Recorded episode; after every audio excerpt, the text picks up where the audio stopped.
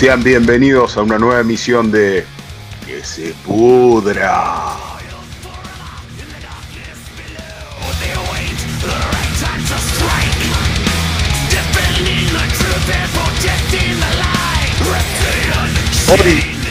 Hoy, hoy vamos a tener un, un- un programa un poco particular. La vida, apagame la música, quiero hablar de... Quiero hacer un descargo de manera personal casi. Eh, el, domingo pasado, como todos sabrán, murió Carlos Menem. Eh, hay mucha tela para cortar con este tipo. Básicamente Flor hijo de puta, un tipo, este, un sádico, narcisista, eh, el tipo más enjuiciado de la historia de, de la Argentina, calculo yo. Que increíblemente hasta el último día de su vida fue senador de la, de la nación. O sea, eh, fue un, fue un recordatorio viviente de la corrupción durante 10 años, entre el 89 y el 99, que marcó la historia para atrás, más mejor dicho, para adelante, quiero decir para adelante, y, realmente fue nefasto para la Argentina. Este tipo mató de miseria, vendió, con, con total impunidad, vendió el país, manteniendo un modelo que él mismo sabía y el que tenía al lado de él, el señor Caballo, que de señor tiene poco, pero bueno, ponele. Este, sabían de que era un modelo que era, era devastador. ¿Por qué? Y porque cualquier tipo con mínimo de conocimiento en economía sabía de que no puedes bancar y a que ningún país latinoamericano se le iba a ocurrir eh, tener, querer equiparar su moneda nacional al, al dólar. Eh, y así de esa manera generó desocupación, generó hambre, generó impunidad. eh, generó muchas de las cosas más horrendas de este país las generó ese tipo en ese, en ese tiempo. Es, es algo que no es increíble, es indescriptible. Solamente haberlo vivido es saber lo que lo que en ese momento fue. Eh, y lo que fue más adelante, lo que fue después que él se fue, lo que fue lo que fue después de que él se fue con el, bonos bonos al Estado, gente que, que cambiaba comida por, por, por bonos del Estado. O sea, básicamente nosotros financiamos al Estado en el peor momento del país y todo gracias a este tipo. O sea, no lo podía dejar pasar. Yo sé que este es un programa de metal, yo sé que es un programa que habla meramente de, música, básicamente, eh, de la cultura metalera, yo lo sé. Pero no podía dejar pasar este momento de lo que pasó el domingo pasado y de lo que fue hasta ese momento y, y lo increíble que fue la historia hasta ese momento y, y cómo desató en el argentino lo mejor y lo peor, porque al final también desató lo mejor del argentino, que es este ponerse en el lugar del otro, intentar este dejar de mirar el mirarse el ombligo, este pero bueno, tampoco fue tampoco muy eficaz, porque hasta el día de hoy vemos que pasó y como siempre el argentino olvida, y como decía el gran tema de Hermética, olvídalo y volverá por más. Este tipo intentó presentarse de nuevo y no pudo por un tecnicismo legal, básicamente, porque lo votó la mitad del país. O sea, está bien, igual lo del voto, lo del voto es ficticio, sigue siendo ficticio, vivimos una democracia mediocre, una democracia llena de, de cuestiones que no, no, no hacen al ser democrático. Ahora, yo al margen de todo esto, lo que quería recordar es de que, y ahora está en voz populi el tema de la, de la grieta, yo le quiero recordar a todo el mundo y quiero que esto quede certificado a lo largo del éter, como dice David, que va a quedar este, en un rincón del recuerdo de, eh, en alguien que se le ocurre abrir la internet y que todo queda depositado ahí, que es un gran arcón de los recuerdos. Este, y que alguien escuche este programa y diga, ¿qué, qué? a ver, a ver, ¿quién era este fulano? Este, ¿por qué, ¿Por qué lo despotrica tanto? ¿Por qué habla tan mal de este tipo? Y bueno, eh, van a encontrar razones suficientes, valederas, gente que murió, gente asesinada, gatillo fácil, eh, polvorines explotados, marchas varias, una economía totalmente devastada.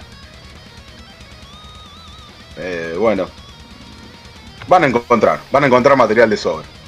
Pero yo lo que quiero realmente resaltar y para que quede claro y no quiero hacer muy largo, eh, quisiera de que, y escuchando de ruido de fondo, una de las marchas que puso a la gente a mirar a mirar al otro, no solo a mirarse a sí mismo. Eh, pone, pone la marcha, pone la marcha, David.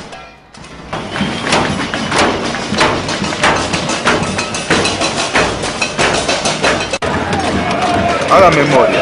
Escuchen esto de fondo y hagan memoria de lo que fue.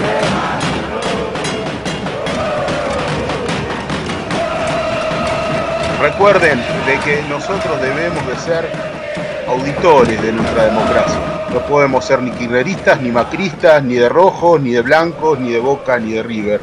En, la cuestión de política y democracia eso no se puede. Si no sos auditor de la, de, la cuestión, dejás de ser el pueblo argentino y soberano. Dejás de ser soberano para la democracia. No puedes decir soy macrista, soy kirchnerista, porque dejás de ser libre.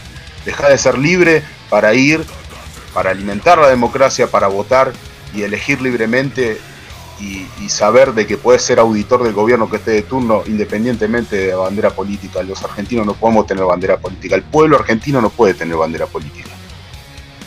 Yo a mí me gustaría que eso quede claro, o por lo menos de mi pensar. Pone, David, pone.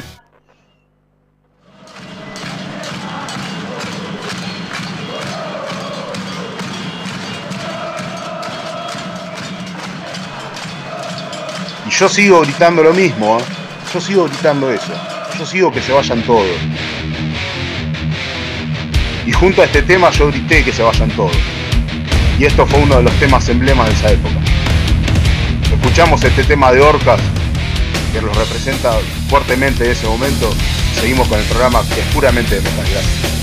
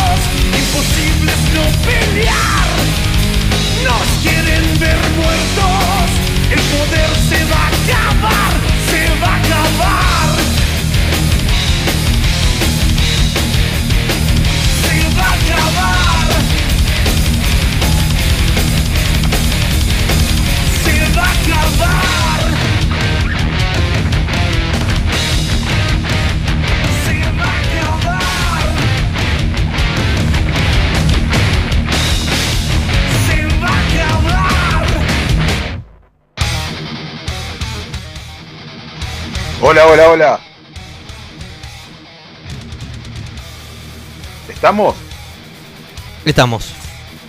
Bueno, les quiero presentar a... Ahora sí vamos a arrancar después de esto. Después de una presentación así, más o menos de lo que vamos a hablar hoy. Vamos a hablar de la época menemista en esos 10 años. ¿Por qué? En, en, ese contexto, en ese contexto histórico, ¿Qué pasó? de qué hablaban las bandas de metal en ese momento. De qué, a qué referían sus letras y a qué, a qué apuntaban y, y qué querían, qué intención tenían con respecto a, la, a comunicar un mensaje. Este, también tenemos una, una, presentación de mi amigo David. David, ¿cómo andás? ¿Cómo te va, Damián? Muy bien. Escuchando. Decime, decime a ver de qué vamos a hablar hoy también. ¿Qué bien, preparaste para hoy? Bien, eh, es un para, para ir picando un poquito. Algo que hoy cumpleaños de el gran Tony Iommi, eh, guitarrista fundador, una de las principales pilares de esta música que nos gusta tanto. Eh, hay una, una cuestión en esta banda que me gusta tanto, Black Sabbath, que es una cosa con Ozzy y otra cosa con toda la cantidad de cantantes que tuvo, cada historia que, que sucedió y cómo la, la, banda como formación fue variando y mutando. Bueno, hoy tengo pensado compartir con todos ustedes eh, un poquito de lo que fue eh, Black Sabbath sin Ozzy, eh, escuchando hablando un poquito de cada formación que pudo tener a, a Dio, a Ian Gillian, a Glenn Hughes, eh, por así decirlo, pilares de lo que es el heavy metal. Así que bueno. Glenn Hughes, alto cantante de Black Sabbath. Sí, sí, sí, y bajista de, eh, bueno, de Deep Purple como Ian Gillian. Eh, lo loco de todo esto es que la banda siguió tocando, no, no bajó nunca los brazos, hasta bueno, el último disco que volvió a reunir a, a, a la banda, digamos, por así decirlo. Pero bueno, bien, bien, el final. El per, perlitas que llevan a eh, cuando Dio dejó de. no quiso tocar con, con Ozzy, compartir un. un ¿Cómo se llama? Un Ozfest. O Eric Singer de Kiss eh, formó parte de uno de los discos. Así que bueno, hoy en el programa de hoy de Que se pudra vamos a estar repasando y escuchando un poquito de Black Sabbath sin Ozzy. Ok, qué gran tema, qué gran tema. Y quiero presentarles también a mi amigo Nahuel. ¿Nahuel está? Pero por Dios, usted lo que ha dicho no es cierto. En mi gobierno, en mi gobierno usted se compraba 20 flimpas por un peso. 20 flimpas, pero por Dios yo lo certifico y lo recontra certifico. Hijo de puta, vendiste todas las empresas estatales para el flimpa. Bueno, pero el flimpa tutti frutti eh, es una Paraguay, este me fue el paraguayito. Okay. Mira, eh, ¿todo bien, abuelo? Perdón, perdón que me meta así. Eh, Siempre se mete este viejo. Hola Norbert, ¿cómo andás? ¿Cómo, cómo le va chicos? Eh, yo en la época de Menem tenía un, una Chevy y los repuestos los compraba. Mira, no te miento, a ver, Norma, Norma, tráeme, tráeme la 504 verde tenías en la época de Menem, eh, Norberto. Tuve un Falcon verde, pero bueno, eso es en otra época. Te quiero contar que, que los repuestos los pagaba un peso un dólar y tenía a mi Chevy y le cargaba la nafta todos los días y me iba al parque Pereira. Los dejo muchachos, voy a jugar a la quinera antes que me cierre. Un cambio de, hizo un cambio de aceite, un cambio de acento, porque antes tenía una remisería y después tuvo una remiseria. Oh, oh, oh, ¿Cómo estamos? Eh? Bueno chicos, en fin. ¿Estamos, ¿Estamos listos? ¿Arrancamos? Pero por favor. Se, muere, bien muere. se murió impune este hijo de mi puta. Eh, bueno, y sí, se murió impune. No, no solo se murió impune, lo más triste es que se murió siendo un símbolo de la corrupción en el Senado. Y sabes lo, lo peor también es que hay mucha gente, viste, que mucho que, que, no vivió esa época y que dice, bueno, pero men, en el uno a uno me podía comprar, o bueno, gente que sí la vivió y que obviamente es ese 20-30% del país que, que siempre le va bien y dice, eh, te podías comprar, podía viajar a Miami. Ah, ya, ya. Y bueno, ya puedo sí. soltar, ya, me, todavía me sigo agarrando los huevos, ya me los puedo soltar. Soltalo, soltalo, Nahuel, Esto soltalo que vamos a tratar de no nombrarlo cada demasiado. vez, que, cada vez que se pronunciaba el apellido había que tocarse.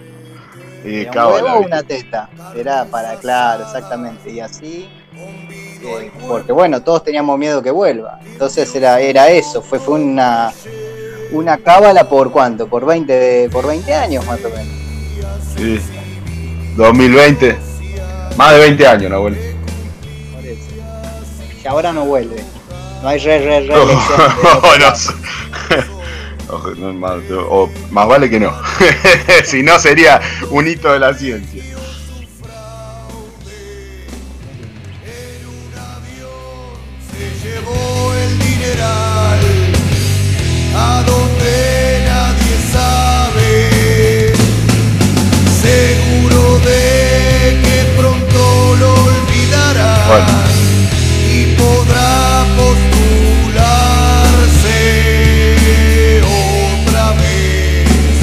Pero quería escuchar eso, se me cae un lagrimón. E, e, ese, ese es uno de los temas que marcó esa época eh, de manera rotunda, uno de los temas en el metal que marcó eso.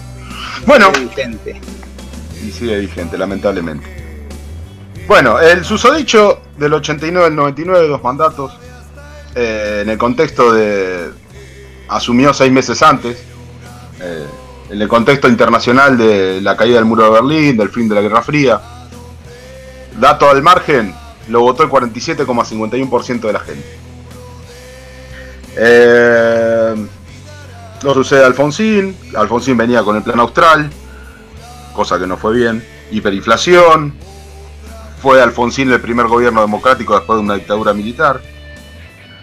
Dualde era vicepresidente en ese momento, el modelo supuestamente en teoría, según él, era un neoliberalismo, neoliberalismo, ah, eh, bastante también bastante mediocre y a, su estilo va, ¿no? Pizza con champán.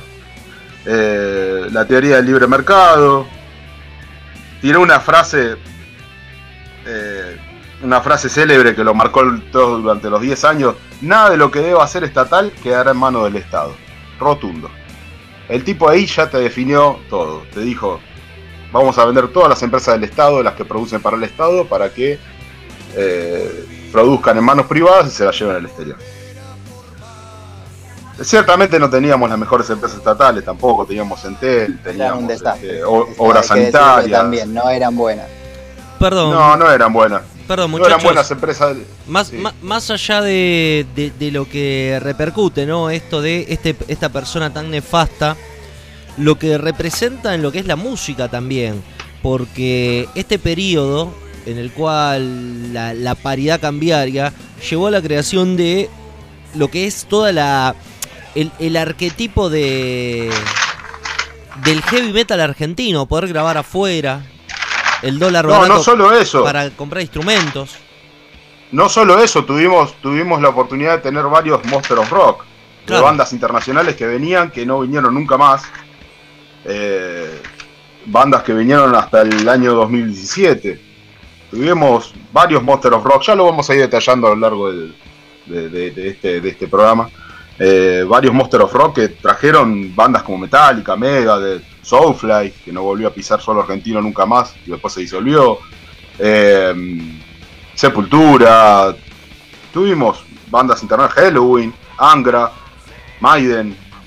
Ah, bueno, pero todas esas bandas después volvieron. Lo que pasa es que ellos volvieron, sí, pero algunas no volvieron. Y bueno, pero no, algunas no volvieron nunca más no, no, volvieron. Bueno, pero a mí no, para mí no es que no volvieron por el tema plata, sino que no volvieron por ahí porque todas esas bandas que vienen así en esos trayectos, para que les sirva, para que les rinda, porque nosotros teníamos el 1 a 1, bárbaro, pero los países que no tenían 1 a 1, para hacer ese trayecto, los tipos tienen que hacer, no sé, Chile, eh, Argentina, dos fechas en Brasil, y no sé, por ahí alguna en Perú, otra en Colombia, pero para que la gira les sirva mover todo eso, eh, no es que vos venís en Estados Unidos y che, vamos a tocar a Argentina, hay que armar un tour. Entonces para mí esas bandas no, no, venden tickets en todos los países. Entonces yo creo que fue por eso, no, no creo que haya sido por el tema, digamos, de, acá. no quiere decir que tenga razón, ¿eh? Tampoco. Un dato que no me quiero olvidar es la muerte del soldado Carrasco, que le mete la presión para que deja que el servicio militar sea obligatorio. Antes por ahí ya había más chiquitos escuchando antes vos, el servicio militar era obligatorio, te daban un número, estabas con el culo en la mano escuchando la lotería que no te saque. ¿no? La lotería no sé cómo era así. Sí, era por Lotería Nacional. número, por Lotería Nacional. Sí, si te daba menor a cierto número, quedabas por número bajo, se te iba. No, no, no iba. Sí, eran, eh, eran seis meses o dos años, no recuerdo. No, depende de cuando te dieran la baja. Hay gente que le dieron la baja, que le dieron la salida de año y medio, hay gente que se la dieron a dos años. Dependía del, del milico de turno que tenga ganas de darte la salida o no. En realidad, Eh, básicamente era un año, pero después dependía del milico de turno. si era, hay un tema de si era macho, un cuartel. ibas ¿no? a la plaza y te anotabas para hacer el servicio militar. Acá la cuestión era así, yo no esperé el documento, esa boludez de esperar al sorteo, que, que, que era un bingo, agarré y dije, yo voy a hacer el servicio militar y salvar a mi Callate, patria. pero Alberto, si vos estabas con el numerito en la mano y se te caía la lágrima. Pero vos no te das una idea, ustedes son chicos todavía, ustedes son de una generación que, que iban a Ya me, tiró, ya me tiró los años encima. te Ya- Yo te voy a tirar otra de las dos cosas buenas que hizo menos. O sea, una fue esta. La segunda es algo que muy poca gente Y se después acuerda lo ve, sabe. después lo ve con la media de re, vestido, viejo choto. hablando con la E, después está hablando con la E. Eh, pero por Dios, eh, a mí se me pegó cuando era chiquito y yo estaba, pero por Dios, siempre lo imitabas mal, pero me daba gracia. Yo era chiquito y me daba gracia. Hasta que un día lo vi a mi viejo llorando porque se había fundido y ahí me dejó de dar gracia. ahí Ah, empecé a entender viste. cómo venía la mano. Eh, Menem evita una guerra con Chile, una posible guerra con Chile. Eso no se sabe también. O sea, no, no está tanto en la cultura popular, pero es verdad. Sí, está bien. Después, se- después se, se, se encamó con la Boloco y le vendió medio sur a, a Chile, en la frontera chilena. Bueno, pero eso no está todavía. O sea, Ah, eso no está en los papeles, claro. Sí, en evitó una papeles. guerra, uh, evitó una guerra, evitó una guerra para los giles. Pero después vendió medio sur. Eh, y bueno. No estoy a favor para nada. No encuentro un punto a favor. Si vos le encontraste un punto a favor, no, no, pero también hay que entender que Menem no hace tanto eso. O sea, hu- hubo un porcentaje del país que estafó eh, al, al Estado, que estuvo los Macri, bueno, no sé, un montón de gente que hicieron negocios con esto. Todos hacían negocios con el Estado. O sea, y Menem fue el que pone la cara y se lleva todo, ¿no? Pero también no hay que olvidarse de todas las familias y toda la gente que hicieron negocios con el Estado, que ayudaron a, a Menem, a, Clarín, que ayudaron a Menem a fundir el país como lo fundieron. Básicamente para, para, para el que quiera entender un poquito, si todavía no es, el, el tipo, o sea, funde todo reventando todo. Es como que vos tengas cuatro casas que ligás. Sí, obvio, tenía una y maquinaria detrás. Claro, seguro. voy vendiendo, el Tenía tipo toda una historia vendiendo, armada. vendiendo, le entraba guita porque vendía las cosas del Estado, las cosas de todo, las vendía, hizo volar una fábrica, o sea, no le importaba nada. Cuando se pasó de la raya, la mafia le mata al hijo, como para decirle, ves hasta acá, que no podés joder con nosotros. Eh, Sí, obvio. Y ahí un poco como que reguló, pero era un tipo que, que, o sea, eh, no le importaba nada. No le importaba nada, no, tal cual. Y tenía toda una maquinaria, nada. como decís vos, con medios, los medios de Pero no estaba comunicación. solo, exactamente. Lo que hay que saber y, y prestarle atención es que no estaba solo. Un tipo solo no hace nada en el país. No, por supuesto que no, por supuesto que no. Pero ahora yo lo que sí critico y le voy a seguir criticando a la justicia argentina es de por qué lo tuvimos como símbolo en el Senado durante tanto tiempo. Porque están todos enganchados. Bueno, vamos a hablar de metal, pero están todos enganchados. Vos fijate que ningún político va preso, ningún político. Como están todos sucios, como están todos sucios, están todos enganchados. Entonces deben tener un acuerdo entre ellos, como diciendo, bueno, mira, promete, promete lo que quiera, pero no me vas a tocar. O, o tocame algún chichipío, si querés, Sí, para seguro. decirte algo, ¿entendés? Pero lo grosso, Cristina no va a ir presa, Macri no va a ir preso. Yo lamento mi pesimismo, ¿no? Pero es así. Fíjate con este tipo Menem, todas las que tiene y seguía siendo. Y sí, bueno. Eh, bueno, como dijiste vos, va- vamos a, a- Esto no es un programa de política y no estoy. No tengo ganas ni tiempo. Eh, vamos al metal, vamos a lo que nos atañe para la, cuestión. Eh, bueno, corría el año 1989 y bajo todo ese contexto histórico nacional e internacional y todas las, salvedades que ya mencionamos, este, Hermética lanza su primer disco. Luego de la separación de B8, eh, bajo la discográfica Radio Trípoli, lanza Víctimas del Vaciamiento. Eh, que tiene Víctimas del Vaciamiento, Más Anestesiada, Desterrando a los Oscurantistas, Tour de Seguridad, Sepulcro Civil, Bien Personal desde el Oeste para que no caigas, Deja de robar, Yo no lo haré, Después tiene ese mismo disco con un bonus track, una versión bonus track que tiene Vencedores Vencidos, de un tema de Los Redondos versionado por Hermética, Cambalache, un tema de Disépolo, Porque hoy nací de Manal, Cráneo Candente, Ideando la Fuga, un tema de B8, Destrucción de B8 y No Class de Motorhead. También en ese mismo año, eh, Rata Blanca saca Rata Blanca, su primer disco, eh, que también tiene algunos clásicos como Solo para Marte, La misma mujer. Después tiene Gente del Sur, Rompe el Hechizo, El Sueño de la Gitana, un clásico de, Rata. Chico Callejero, Prelio Obsesivo y el último, el último ataque y Otoño Medieval. Otoño Medieval es un, instrumental que es formidable. Si alguien no lo escuchó, recomiendo que lo Rata Blanca. La Rata Blanca, el problema que tenían era con Saúl Blanche, que se pelearon, se pelea con Jardino, porque querían ver a ver quién tenía la nariz más grande, no que la tenés vos, no que la tengo yo, bueno, no había ahí estas cosas. ¿Para qué usarán la nariz más grande? ¿Eh? ¿Para qué usarán la nariz más grande? Y no sé, la verdad que no, no sé. ¿Qué meterán por esa nariz? ¿Aspirarán líneas de hormigas como Ozzy? No, no, tiene, no tienen el alma. Sabes que es muy curioso y es muy gracioso que hacia esa época eh, el enfrentamiento de los blandos y los duros. Eh, estamos en el año 1989 y Rata Blanca presenta un, papel totalmente distinto a lo que son otras bandas. Sí, antagónico a lo que es Hermética. Hermética hablaba de, la cuestión social, de la cuestión más, más profunda en lo, en lo del, laburante y el, y el obrero y en su vida cotidiana. Y Rata Blanca presenta cosas muy distintas no se Habla de la, del mago de la. De los cago a trompada los dos. Eh. Claro, ¿Mm? vivían en Acasuso y le cantaban a los magos, boludo. Déjame joder. Y eso no tenían la vida solucionada, Nahuel. ¿eh? No vivían en Europa. No, bueno, bueno, pero es el estilo, es otra historia. Guerrero del Arco Iris es para un barco de Greenpeace, escuchame, para un poco. Está bien, no te enojé. Eh.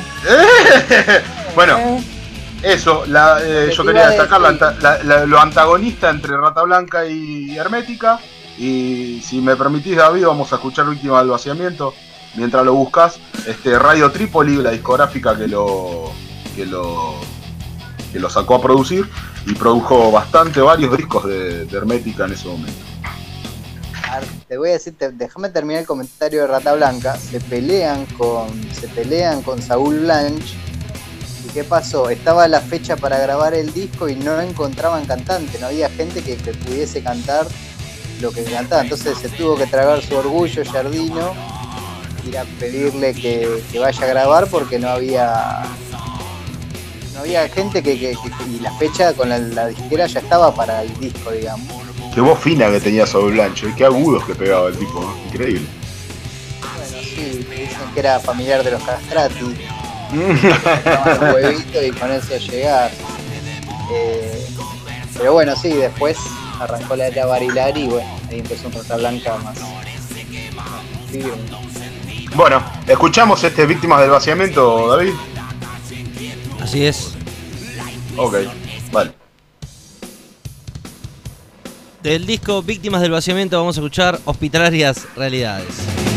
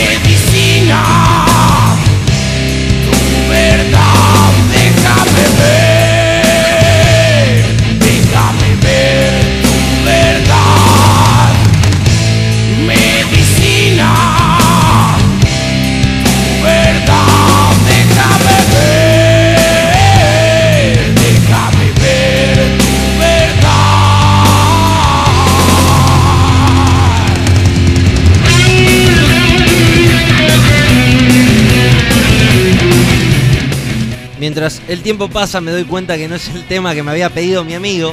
Pero bueno, son cosas que pasan en la radio en vivo. Estamos escuchando Hermética en www.studionuna.com.ar y este programa se llama Que se pudra. Ahora sí, escuchamos Víctimas del Vaciamiento y seguimos con más radio en vivo.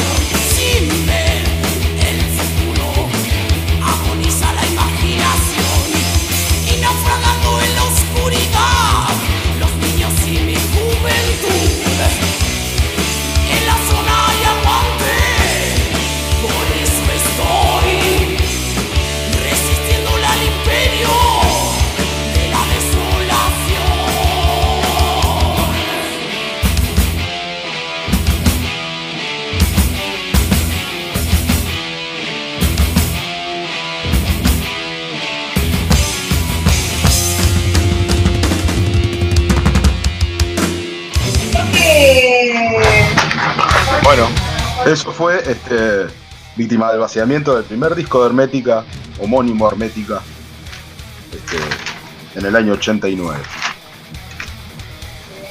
Continuando con esta, con esta crónica de, bandas este, a lo largo de los 10 años de, de presidencia del Riojano, en 1990, en el contexto de Copa del Mundo, este, tenemos bandas Copa del Mundo a nivel internacional, ¿no? Acá se estaba gestando los primeros pasos de, en el gobierno de Menem y se estaban truculando cosas que más adelante se van a hacer realidad. Teníamos bandas como Letal, teníamos bandas como Rata Blanca, Orcas. Letal, una banda muy interesante que mezclaba temas en inglés y temas en castellano. La banda argentina pero tenía muchos temas en inglés, este el cantante tenía una habilidad particular para cantar en inglés y, y tenía, por ejemplo, este hay un tema, por ejemplo, que me, me- me resultó curioso de que se lo dedican a Mike Tyson, que se llama King of the Ring. Este mezclan, hacen una mezcla entre temas en castellano y en inglés. Después teníamos que en a- ese momento, en ese momento, o sea, el negocio, igual que, que en todos los países, el negocio del rock, de- del metal y del rock también, estaba en inglés. El mercado estaba en inglés.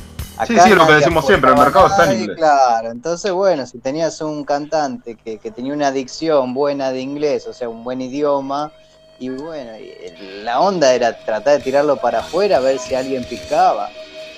Sí, obvio, sí. Y acá poco Iletal lo supo ahí. aprovechar muy bien. No sé si le salió, creo que nunca le salió bien la jugada, o no lo tuvieron las posibilidades, de- de- de- las oportunidades para hacerlo, pero lo sabía aprovechar muy bien. Sacaron un par de discos muy buenos en inglés y en castellano, o sea, tenían mezclado inglés y castellano en el mismo disco.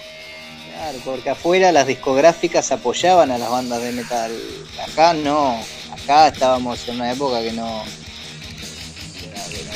no, se escuchaba, el metal era, de, de- de- de- bares, digamos, chiquititos. O sea, salvo Hermética por ahí, no sé, alguna otra banda que podía llevar, llenar algún lugar de 500 personas, como para decir algo. Bueno, yo recomiendo este, Bienvenidos a mi reino, el primer disco de, de Letal, está muy bueno, está interesante de escuchar. Este, me parece muy piola para aquel que no haya escuchado nunca Letal, ¿no? Después, este, otra banda que en ese momento salía con su primer disco, Rata Blanca, Mago, Espadas y Rosas, eh, en este caso era Polydor, la discográfica. Tenía clásicos, La leyenda de la del mago, La mujer amante, El beso de, de la, de la bruja y a- Haz tu jugada. Te tengo que corregir porque es el segundo. El segundo, perdón, el segundo. disco de Rata Blanca. El primero es Rata Blanca, el segundo es más Ra- a este, todos sabemos, donde explota, le- donde, digamos, tiene, aparece de repente un super éxito como Mujer Amante, donde traspasa, digamos, como una banda de, de- de metal, por decirlo así. Era muy común en ese entonces que las bandas de, de metal, de hard rock y todo eso tengan la balada, era obligatorio. Y la balada mitad del disco. Y cuenta la leyenda que cuando estaba, cuando estaba el ingeniero de grabación mezclando, se dio vuelta, lo miró a Jardino y le dijo, acá hay olor a plata. Ah, bueno, esas cuestiones, esas cuestiones, esas cuestiones de, de, de- ¿cómo es? De, de cabretismo. Especulaciones. Está, eh, está en YouTube también, que creo que alguien lo habrá subido, el video. Cabaretismo en audición- el metal. la audición de Barilari en Rata Blanca porque alguno se tomó la, el trabajo de filmarlo en un VHS y está el tipo con la letra, pelo corto, y la letra cantando Mujer Amante en una sala de ensayo. Está el video, a Barilari lo sacan porque Jardino no se lo aguantaba más al otro tipo, a Saúl Blanch, entonces quería, eh, digamos, no se lo aguantaba, pero no encontraba a nadie que pueda cantar eso. Y busca, fue, iba a los, a los estudios y buscando en los jingles, en los jingles comerciales, digamos, eh, el tipo le dijo, bueno, mira, acá hay un chabón que viene, canta y la tiene clarísima, y ahí aparece Adrián Barilari a sus 30 años más o menos, estaba por ahí. Como me gustaba en una época Barilari, eh, que, Vos sabés que ¿Cómo te gusta? mu- mucho cantante. eh. yo llevaba a la hermana de Adrián Barilari eh, en el remis, la iba a buscar todas las tardes para, bueno, para llevarla y ahí tuve la suerte de una vuelta lo, lo llevé a, a Adrián y le dije, Adrián me gusta mucho este disco, es así que me invitó a la presentación de, de Magos, Espadas y Rosas allá, allá por los años 90. ¿Te das cuenta, Nahuel? Este viejo no tiene nada de qué opinar, Eh, inventa pelotudez. La No, roba- no, la le No lo de musicales. vale, déjalo, déjalo costado. Y no Gustavo. Gustavo Jardino, eh, me acuerdo muy bien que me dijo, no me lo banco más, no me lo banco más a este narigón, porque piensa que porque canta como Valeria Lynch, me va a quitar. ¡Ah! Así que ¿Qué va? Gustavo Bueno, Jardino. después se está separaron. bien. Están los entretelones del puterío metalero. Escúchame, eh, este, este disco fue grabado del lado A y lado B. eh, fue una versión, este, una versión, no sé si habrá sido uno de los últimos o anduvo muy cerca, de discos que se han grabado para cassettes en donde tenía el lado A y lado B. Porque en el lado A, todos los temas que acabo de nombrar. Y en el lado B tenía El Camino del Sol, Días Duros, ¿Por qué es tan difícil amar? Preludio, Preludio Obsesivo y Otoño Medieval. Que esos dos últimos estaban en el lado, en el lado B, pero eran adicionales para un futuro CD que después sacaron una versión en CD.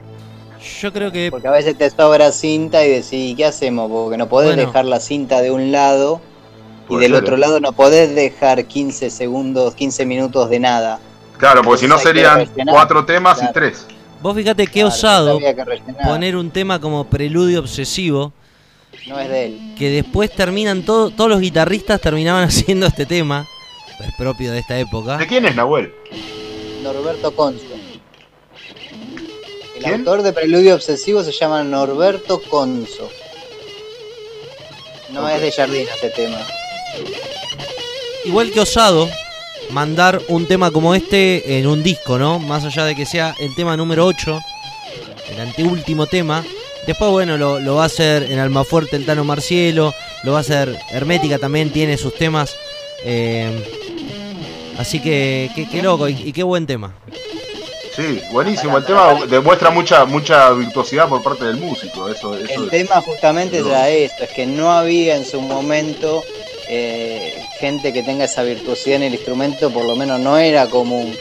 Yo te voy a contar algo de lo que pasa que también hay una realidad. Jardino tenía acceso a un montón de videos de Malstin en VHS, cosas que se traían de afuera, importadas, que acá no llegaban.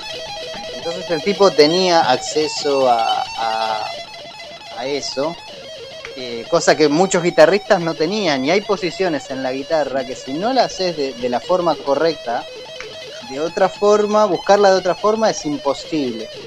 Entonces la gente decía, Ok. ¿cómo carajo tocas esto?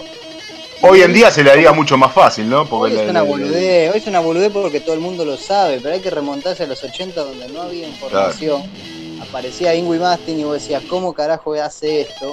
Y el tipo tenía los videos de la clínica de Ingui Mastin. Estamos hablando de la época de que todavía se hacía en cassette, o sea, de eso estamos hablando. Esa, de esa época. Estamos hablando Lado del A y lado B en un cassette. Bueno, para que sabe, lo que pasa es que ahora lo tenés de fondo y parece el Galaga, lo que está un- una música de videojuego. Pero el, por ejemplo, Eddie Van Halen, cuando hacía la técnica del tapping, sí que es una técnica de dos dedos de guitarra, que tampoco la inventa él, él la hace un poco más popular, digamos, el tipo se daba vuelta en el amplificador, se daba vuelta para que nadie vea cómo hacía eso. Entonces vos escuchabas una cascada de notas y vos decías, ¿cómo mierda tocas eso? O sea, a esa velocidad, ¿qué está haciendo? El tipo se daba vuelta, se ponía en a- de espalda al, al público, a las cámaras y a todo. Y hubo un camarógrafo que una vuelta lo siguió con toda su inocencia porque se dio vuelta y dice, no, ¿cómo se da vuelta? Lo tengo que enfocar. Y cuando lo sigue, se le ve al tipo haciendo el tapping. Que el tapping hoy es una técnica, digamos, muy conocida de guitarra pero no como es. Pero en ese momento era un, incierto para todos, para todos. Yo no vivía en ese momento, ¿no? Estaban los huevitos de mi papá, pero me han contado gente más grande de, de todo eso. Eh, bueno, Jardino tenía acceso a, a mucha información que acá no la tenía nadie, por eso, porque traía cosas de afuera, tenía gente que viajaba. Eh, y entonces, al tener algo que no lo tiene nadie, para llamar la atención, me tenés. Yo no le quiero sacar el, el crédito del virtuosismo y, y las horas culo que hay que tener para tocar así. Eh, pero bueno. Sí, no, no, no, ese. sí, obviamente, aparte, tipo, el preludio tampoco es de él. Sea, No, ok, nada, por más que no sea de él, por más, pone a tocar, nada más. por, por más que no sea de él, eh, demuestra así lo que decís vos, horas de, de- de- práctica y horas de, un gran No, virtuosismo. No, no, no, no por quita, una cosa no quita la otra. No, pero por supuesto, lo que pasa es que la idea de ese tema es que acá no había violeros que toquen así. Ese es el tema. Claro, No, había porque había gente que tocaba rápido, pero no. Primero había que el grandes estilo seguidores de clásico. Y No, si apenas no, y los que había no sabían cómo tocarlo, pues se volvían locos. Ese era el Claro. tema. Entonces el tipo sabía cómo hacer las posiciones que, que- que son muchísimo más fáciles. Entonces, bueno, llama la atención todo eso en ese momento. Hoy es algo que, que- uno lo piensa ni, ni- o sea, no, no te entra en la cabeza. Pero, Ahora- ahora, pero así bueno, como muchos Rata otros Blanca. Como muchos otros artistas, este, músicos argentinos, este, empezaron tocando folclore. ¿eh? Increíble, ¿no? Como los, cómo los va llevando, cómo van, van incursionando en, Perdón. en distintas. eh, Eh, este disco, no sé, por ahí estoy diciendo una barbaridad, pero quizás es lo que le hable, lo que le abre el camino a lo que luego va a ser Walter Jardino Temple, ¿no? Eh, Esta, es- es- esta, este calco. y es la disco. evolución, sí, obviamente. Porque los discos de Rata Blanca evolu- evolutivamente, hasta que se separan y cada uno hace la suya, no va a tener esa ese color que tiene este disco. Giardino siempre fue un tipo que lo que más quiso en su vida fue demostrar que era un gran virtuoso. Ciertamente que lo demostró y lo dejó bien en claro, pero eso fue su mayor objetivo en toda su carrera. No solo, sí, no, no, el tipo quería, quería demostrar que realmente acá se podía poner una banda al nivel de las bandas grandes de afuera, y lo logró. Eh, lo tildan de malhumorado, de forro, todo eso, pero es un tipo que, que vos lo ves, o sea, y si, si la banda está bien, el tipo disfruta. Si la banda está mal, si hay alguno flojito, el tipo no puede con su genio, le ves la cara y se vende. Hay un, hay un video muy lindo donde tocan el sueño de la gitana con el cantante este que se parecía a Gabriel Mian, Mian, no sé qué, que era parecido a Batistuta. Y, y están tocando el sueño Mario de la gitana. ¿Eh? No, Mario Ian no, Gabriel Marian, Gabriel Marian se llama. Están tocando el sueño de la gitana en vivo en CM, canal de la música, no sé si sigue. Y, y en un momento, cuando viene el solo de guitarra, Jardino se le acerca con una cara de orto, Jardino se le acerca y le- está el video, lo pueden buscar en YouTube, y le dice al oído, estás desafinado. Y está calado en realidad, o sea, no, estás ahí. Cuando termina el tema también, cierran mal el tema y vos Jardino haciendo no, viste, escondiéndose en los pelos, pero haciendo no, porque es un tipo que, que él toca perfecto y todo eso, entonces quiere que todos le sigan el tramo. Y cuando no le siguen el tramo, eh, el tipo la verdad que no, no lo disfruta. Déjame, esta y ya te dejo hablar. Hay otro video cuando hacen los 20 años Rata Blanca, 20 años, 30 años, que hacen los primer, el primer disco, lo invitan a Saúl Blancha a cantar. O sea, y todo lo demás lo cantaba Lilari, ¿no? Cuando entra el viejo, no, pero no, no llegaba a una nota, un desastre impresentable. La cara de culo de Jardino, o sea, realmente esa cara de un tipo que le está pasando mal. Porque él en sí es la, el- la cara de todo eso, ¿viste? Que pone que se banca todas las balas, porque es como que el dueño de, de- el dueño de la empresa, si querés decirlo así. Y la cara de orto de Jardino es general, y ese concierto, el primer disco, o sea, la primera mitad del concierto, escucharlo a, Saúl Blanche sufrir, sufrir y sufrir. Aparte encima le meten la toma de consola que, que es asesina, o sea que una banda te mete en una toma de consola y, y bueno, tiene que estar muy Sí, es bien. como para el cantante, es como para el cantante cantar a capela. Eh, más o menos, viste, así sin O procesar. las tomas de consola que hay dando vuelta en, en YouTube de distintos cantantes que, que demostraron un desastre en la toma de consola y sin embargo vos los escuchás y Claro, porque después se, después se procesa todo. A mí, yo cuento esta cortita. a Freddie Mercury no lo pudieron cagar. eh. Voy a hacer. eh, hay una banda que a mí me gusta mucho que se llama Rage. Que hay un disco en vivo que se llama From the Cradle to the Stage. Que sería desde la cuna hasta el escenario, ¿no? Es un disco en vivo. Claro, cuando Mike Terrana en batería, eh, Víctor Smolsky en guitarra y el otro, no me acuerdo cómo se llama, el pelado, el cantante. Cuando el tipo va a, a- digamos, cuando vos escuchás eso, no lo podés creer, es un trío que, es una planadora tremenda, vos decís, esto es, es tremendo. Eh, y yo estaba cebadísimo con eso, porque digo, no puede ser que sea todo tan perfecto, no hay un pifie, no hay nada. Hasta que me crucé obviamente con Iván Sensión, que es un cantante de, de y todo eso, me dijo, ese disco está re pinchado por todos lados. Pinchado significa que está arreglado en estudio. O sea, no es la toma original, ¿no?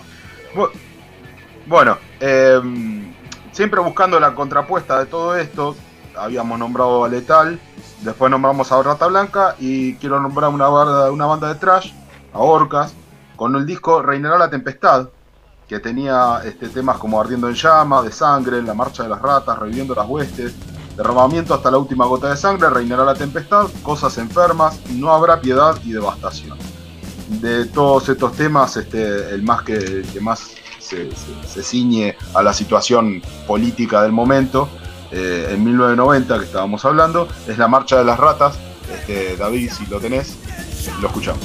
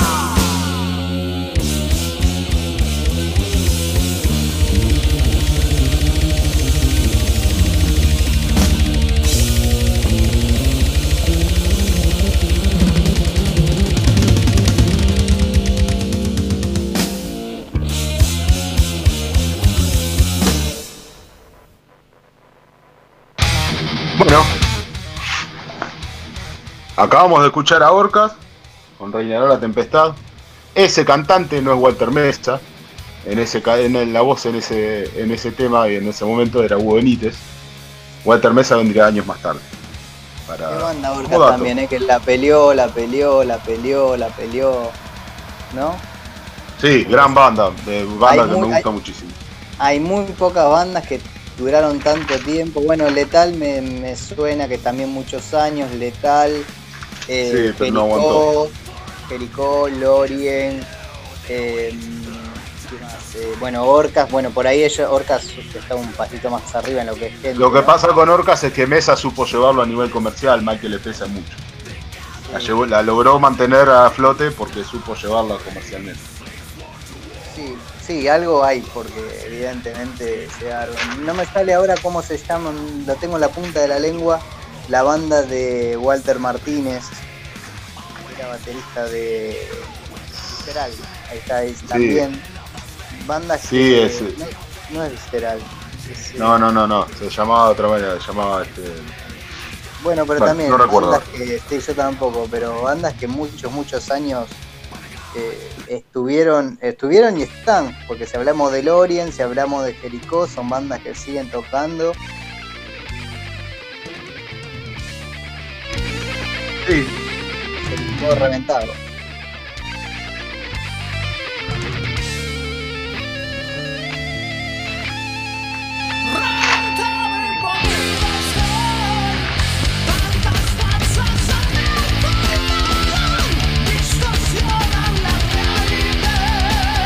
Bueno, siguiendo con la, con la cronología de lo que estábamos planteando en esta, en esta emisión, 1991 ya salimos del 90, pasamos a 1991.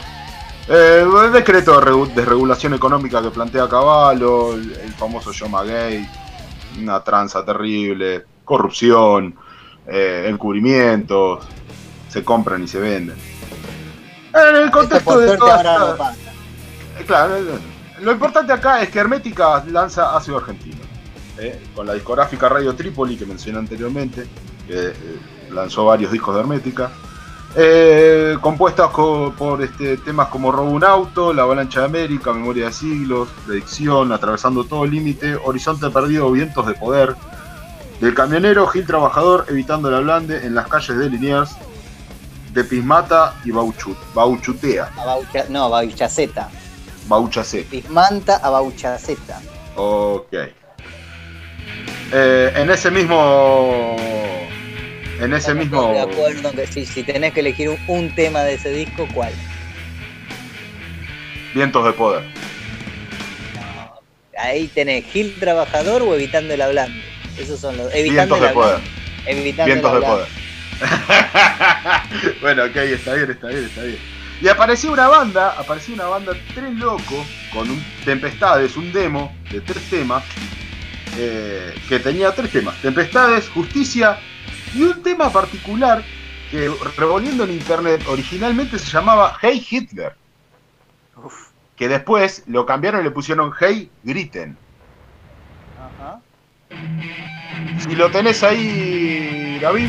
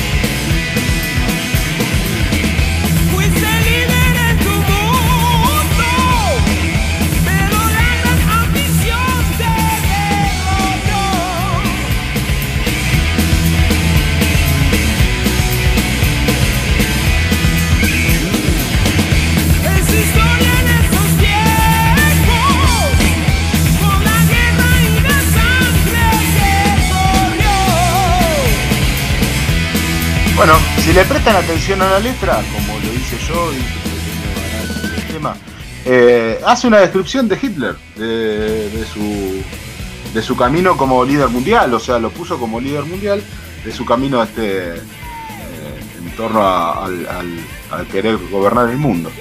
Una- Eh, Una si persona- la, la- una tienen la persona posibilidad de escucharlo el tema, escúchenlo, prestenle mucha atención. Una persona que la historia jugó mal. Cállate, viejo facho.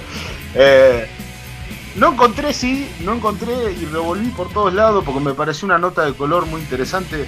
Eh, ¿Por qué le cambiaron el nombre? Calculo que debe ser por un tema de marketing o de poder publicidad, ¿Sabés lo que pasa? No sé. Es jodido Yo- decir eso. Es jodido decirlo ahora, imagínate decirlo en los 90. Cuando era tachero, llevaba a Victoria Donda al ahí donde van a hacer esos mitines de política. Ahora, ahora los jóvenes se reúnen en el Congreso. Antes, antes queríamos hacer la patria. Y Callate, viejo choto. Subilo, bueno. David, subite, un cachito a escuchar.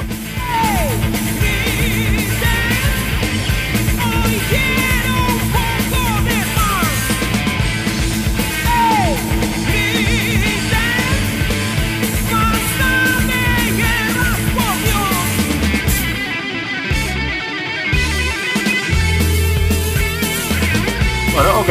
Si tienen este, la oportunidad de poder escucharlo el tema completo y prestarle mucha atención a la letra, por favor escúchenlo, es imperdible. Eh, a mí no me sonó ni fascista, ni reivindicadora del nazismo, ni nada por el estilo. Simplemente es una letra curiosa que hubiera estado bueno que le hubieran dejado el tema, el, el- el título que, que correspondía, ¿no? Pero bueno. Eh, Fuerte, No sé. fuerte. ¿Qué Hitler vas a poner? Y bueno, qué sé yo. Amigo. Fuertecito. Bueno, este. Pero seguro no tenía que si ningún le tema, ponés Viva Perón, designado para esta tanda. así Seguramente que si le, si le pones viva Perón al tema, te lo dejan editar, nada más, no digo más nada. Bueno, yo te voy a pedir del grupo Lorien Traidor, que fue su corte de difusión. Digamos, ellos hicieron una maqueta. Eh, también está por el 92, 93. Ok, estamos más o menos ahí. Es como que empezaron, claro, no había mucho power metal acá. En, en- en- o sea, se conocía Rata, pero no estaba tan pensado como power metal. Ayúdame, Nahuel, ¿cuál es ese cantante que tuvo Lorien, que era un, un tipo Barroso. grandote, de pelo largo? Eh, Javi- Javier Barroso. Muy buen cantante. canta casi muy buen cantante. En Argentina, de este estilo, hay 5 o 6 que son muy buenos cantantes, que Javier Barroso, Iván Sención, bueno, Adrián, Adrián obviamente. Eh, está Beto, no, este, como es- me sale Beto Seriotti, no, no, no es Beto Seriotti. Eh, está Juan Soto, también muy conocido, Juan Soto, que cantó mucho tiempo en Jericó. Eh, Walter Mesa. no me quiero olvidar, Walter Mesa, Sí, gran Bueno. cantante, Walter. Sí, sí, sí. Bueno, Walter empezó, o sea, ahora está cantando muy bien. Antes era como, era, era más, dale, viste, era más huevo No, Walter. No, Y ¿sabés qué? ahora- Antes del disco de Orcas, Y Ricardo, Orcas, y Ricardo, antes de la ¿en qué muerte de? Civile, Sí. antes de la muerte de Civile, cantaba eh, con una tónica muy arriba. Después de la muerte de Civile, como que ajustó que la que tónica ya no tira agudos tan profundos, pero tiene una Siempre profundidad. y gritaba, una- el gordo gritaba, gritaba, gritaba. Pero a mí me gustaban los gritos que hacía. Vamos, sí, vamos a poner dos cosas en claro. En No ese, gritaba, en ese- tenía técnica para cantar, ¿eh? Sí, sí, sí. Aparte tenía el pelo. Lo importante era el pelo que tiene. O sea, es muy fácil ser rockstar con ese pelo. Eh, corta la Sí, bocha. pero no con las camisitas cuadritas que usaba. Bueno, la tiraba por ahí. Después se vistió mejor. Pero lo que sí, o sea, era la época, era cantar. Ahora vamos a escuchar si lo encontrás eh, el tema este traidor de Lorien. Y era, eh, era la, la época, digamos. Era guitarrista que toque a los pedos y cantante que arriba, mucho vibrato en la voz. Yo qué sé, doble bombo, obviamente. Bueno, eh, guitarras armonizadas, ¿no? Era, era- el estilo. Era porque acá recién estaba llegando, o sea, ya había estado, pero no había bandas nacionales. Bueno. Ok, escuchamos el tema de Lorien Traidor, entonces.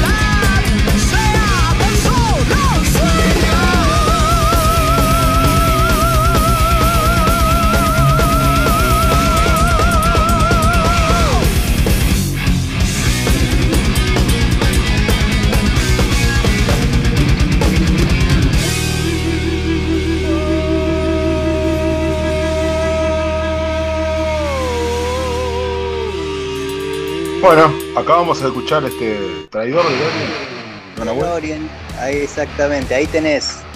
Es muy interesante porque son todos músicos que siguieron y están en la escena. O sea, eh, por un lado lo tenés a Emiliano Obregón, que es el guitarrista zurdo de, de Lorien, y él sigue con su proyecto Lorien, digamos. El proyecto Lorien sigue. Pero el otro guitarrista es Julián Barret. Julián Barret hoy es el guitarrista de Áspera y es el guitarrista de Barilari. Y, eh, ¿Te gusta Áspera? me gusta el, el ritmo, no me gusta la voz. O sea, lo que pasa que bueno, empezó como una broma y que esa broma.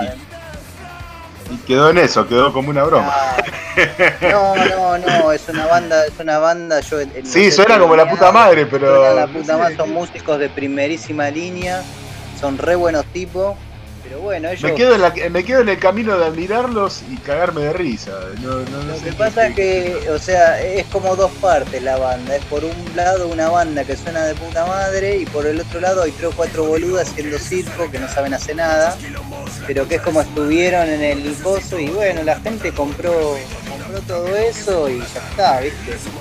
Con letras muy Reivindicadores. bizarras y, Reivindicadores de Ricardo. del- reivindicadores de la, de la ideología ricardista. El- lo que antes que me olvide, el otro cantante muy bueno de acá se llama Beto Vázquez, que es Beto Vázquez Infinity.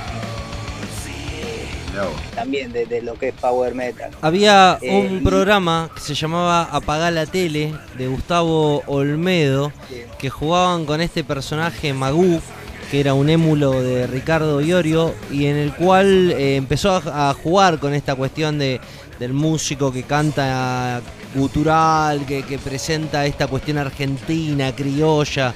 Eh, por ahí hoy día pasa por alto, pero en los años 2000, 2007, 2008, luego de, toda la controversia de, Iorio, Piedra Libre, eh, toda esta cuestión creo que, que- que- que surge desde este lugar, ¿no? De- Bueno, Iorio dice, Iorio dice, no nos sale cantar como mujeres para que nos hagan en la radio. O sea, que- o sea, es Siempre tremendo. acotando esa, esa No, siempre no, es esa. Tan para el que profundo. quiera- para el que disfrute de Iorio hay una, una de las mejores entrevistas que le hace Pergolini, el cual lo deja totalmente descolocado a Pergolini porque Iorio estaba tomando ginebra a las 9 de la mañana. Eh, busquen una entrevista del 2013, poné entrevista Iorio Vorterix 2013, ellos iban a hacer el Malvinas Argentina y hay una y hay un Iorio totalmente desacado y dice cada cosa. Algunas cosas que dice todavía le ves la luz, ¿viste? Vos decís, uy, la puta madre, mira lo que está diciendo este chavo. Pero también dice unas cosas que te, te, te reís, te tenés que reír porque no te queda otra. Pero está muy Sí, la siempre tuvo eso, Ricardo siempre tuvo esa ambigüedad. Está muy bueno como Tenés que, tenés que, tenés que, tenés que surfear en el medio de, de los mares de, de, de decires de Ricardo para sacar cosas en limpio y estupidez. No, pero, pero bueno, aparte arrancás con un entrevistador como Pergolini, que entrevistó a todo el mundo, o sea, un tipo con mucha experiencia. Querelo, odialo, lo que quiera. Pero en un par de cosas lo deja lo deja que, que no sabe qué preguntarle, porque no sabes ese tipo para dónde puede arrancar, qué puede disparar, qué puede decir. Yo qué sé, yo me escucharía un tema del más fuerte. ¿Qué año es? Ya, ya, ya estamos, Hermética ya se separó. Vos sabés que Sí, con, Ricardo, allá en el sur, teníamos una casa de pesca. Eh, cuando dejé el remis, el taxi, perdón, eh, fuimos allá a Tandil, le pusimos una casa de pesca, el argentino se llamaba, y, y era muy difícil porque la gente le pedía carnada y terminaba hablando de la justicia social. El argentino nacionalista, Sí, lombrices vendíamos. nacionalista. Muy- Bueno, sigamos, sigamos. Nahuel, no te- O sea, No te pongas ansioso que ya vamos a llegar al más fuerte y algún tema, algún tema histórico al más fuerte más adelante. Bueno, pero Sigo. creo que yo a, la- a las dos tengo que. ¿Qué? ¿Tenés que tomar la chichona? ¿Eh? Claro, lechita y a dormir, papi. El de chiste de dormir. Bueno, corría el año 1992, eh, reforma laboral, relaciones bilaterales con Estados Unidos, siempre vende patria, este muchacho, este, ley de patentes medicinales, eh, arrancan las privatizaciones a full. Y en el medio de todo ese caos, Embajada de Israel, en un ataque suicida, mueren 22 muertos, 252, heri- 242 heridos, eh, el 17 de marzo del 92. En medio de todo eso, Orcas lanza O Inmortales, El Grito Sangrando, también de Radio Trípoli Producciones, eh, con temas como Solución. Suicida, Falsa Fe, Fuera de la Realidad, Teatro del Horror, Violados y Devorados, La Fuerza del Mal, Sentimiento Inmortal, Azotes del Mundo, Atormentador, Corre por tus venas y Muerto en la calle. Argentina También- no está en esto, ¿no? No. No, en este no está. Eh, está más adelante. Eh, también este Warrior, eh, saca Letal saca Warrior con UMG productora, con varios temas en inglés. Standing on the Line, disculpen la pronunciación. Warrior in the Night, Fight, The Face on the Coin, Desert Rats, Living from the Pine, Transilvania y Vida Artificial, que es el único tema en castellano que tiene en este disco. Eh, al mismo tiempo, Logos larga eh, la industria del poder. Logos, una banda que eh, tiene mucha mucha referencia al evangelismo, a, a la religión evangelista, que viene de la separación de, de B8, eh, con el cantante principalmente. Larga, eh, larga la industria del poder en el año 93, que tiene este, temas como Marginando, eh, como Relámpago en la Oscuridad, La Última Batalla, Memorias del Continente Nuestro, No te rindas, Ven a la Eternidad en la Ciudad Violenta y La Industria del Poder. De todos estos, de todos estos, estos, de todas estas bandas que acabo de nombrar, destaco Vida Artificial de Letal y La Industria del Poder de Logos. Dos temas que me parecieron este, interesantes de escuchar y que entran mucho en el contexto de, del movimiento histórico, ¿no? 1992. En el orden que quieras, David, escuchamos esos dos temas.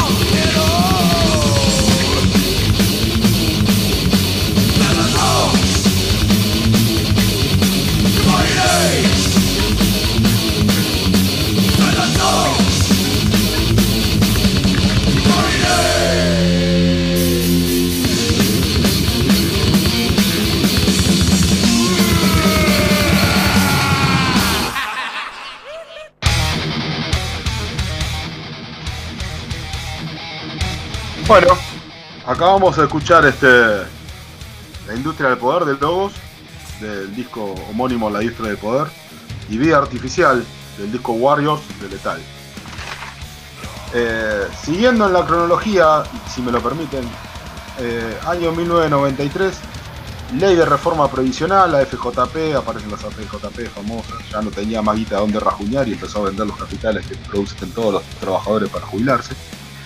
Ley Federal de Educación, Ley de trasplante de órganos, el 1 a 1 a full, Tinelli, Sofovich, Modela, Modelo, gente, caras, vacaciones, Brasil y toda la maricoche. En el medio de todo este balurdo, Animal. Animal, Animal que eh, en la sigla de que ellos mismos sacaron a, a deducción, significa acosados nuestros indios murieron al luchar. Eh, empieza a haber en el metal una temática eh, a favor de que los indígenas recuperen sus tierras, de la reivindicación de, los, propietarios aborígenes, eh, que fueron los, los primeros, los pioneros en, el- toda América. Lanzan este primer disco bajo la producción de WE Internacional y que tenía temas como No despertaremos, Criminales de Raíces, Paz Artificial, Esclavos de Ilusión, Dueño de la Sombra, Sentimientos Primitivos, Juegas con tu Suerte, Preso del Olvido, Cruel Adicción, Cerebro Incendiado, Mal Camino, Desde la Trinchera, Hijos del Sol y Mi Barrio. También Rata Blanca saca un EP que se llama El Libro Oculto, que tiene temas como Basura, Asesino, Cuarto Poder, Lejos de Casa y un tema que particularmente me llamó la atención, que se llama Agor la Bruja, y que según cuentan allá por ahí los libros de entretelones, Agor significa droga, y que hace referencia a droga y la pone en el contexto fabuloso de una historia de, de fantasiosa, este, refiriéndose a Agor como la bruja y haciendo este, referencia a las drogas. Lo que pasa es que si lees Agor de atrás para adelante dice droga. Ok, ok, pero ellos lo aclararon, en algún momento lo aclararon, pero vale la pena, vale la pena, vale la pena la referencia. También en ese mismo contexto Hermética saca Vivo del 93. Ya estamos yendo a una Hermética eh, con problemas para ahí con problemas de disolución, muchas discusiones. Entonces empieza a sacar discos en vivo, recopilaciones de presentaciones en vivo.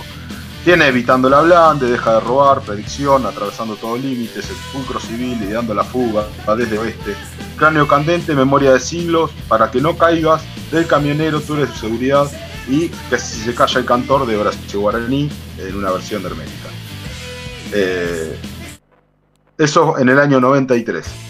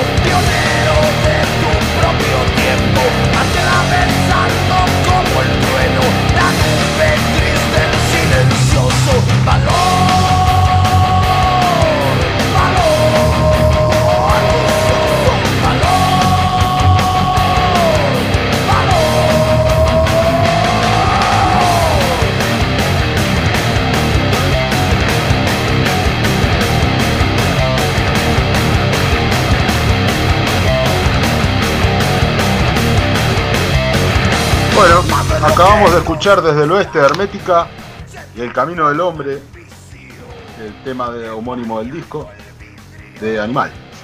Adelantadísimos Este- para la fecha. Eh, unos, Totalmente unos, unos, adelantadísimos. unos grosos del New Metal. El trajero del New Metal a la Argentina prácticamente. Sí, No sé, no conozco algo antes. 93. ¿Conoces No, algo no, antes de Animal que haya sido New Metal en la Argentina? La verdad que no. Por lo menos que haya llegado a no, y justamente por eso, Yo no por recuerdo. eso animal, pero sí, sí, no, no, totalmente muy moderno para la época, muy moderno. Imagínate que acá estabas con Hermética, con Rata Blanca, con Sí, trash heavy. Claro, o sea, era todo del 80. Y de repente salen estos tipos con afinaciones bajas, tocando creo, Con rapeo. guitarra, Con rapeos, o sea, los tipos Hay un tema, hay un tema muy particular que me gustaba muchísimo, nada tiene que ver con el metal porque no suena metal, pero eh, Chalito. Cha- no, Chalito. Si lo tenés David, buscalo, Chalito de Animal. Vos sabés que yo Animal no, primero no tengo mucho escuchado, así que no quiero hablar mucho para no meter la pata. Pero es una banda que descubrí después, porque también es como que había una pica entre Animal y Alma Fuerte. Viste que estaba Malón, Animal, Alma Fuerte, que esa cosa. Eh, acá le encontraron pica todo. Sí, Malón- esa Malón, cosa Fuerte. es que eh, no puedes escuchar una cosa y si la El que no otra. salta es un inglés.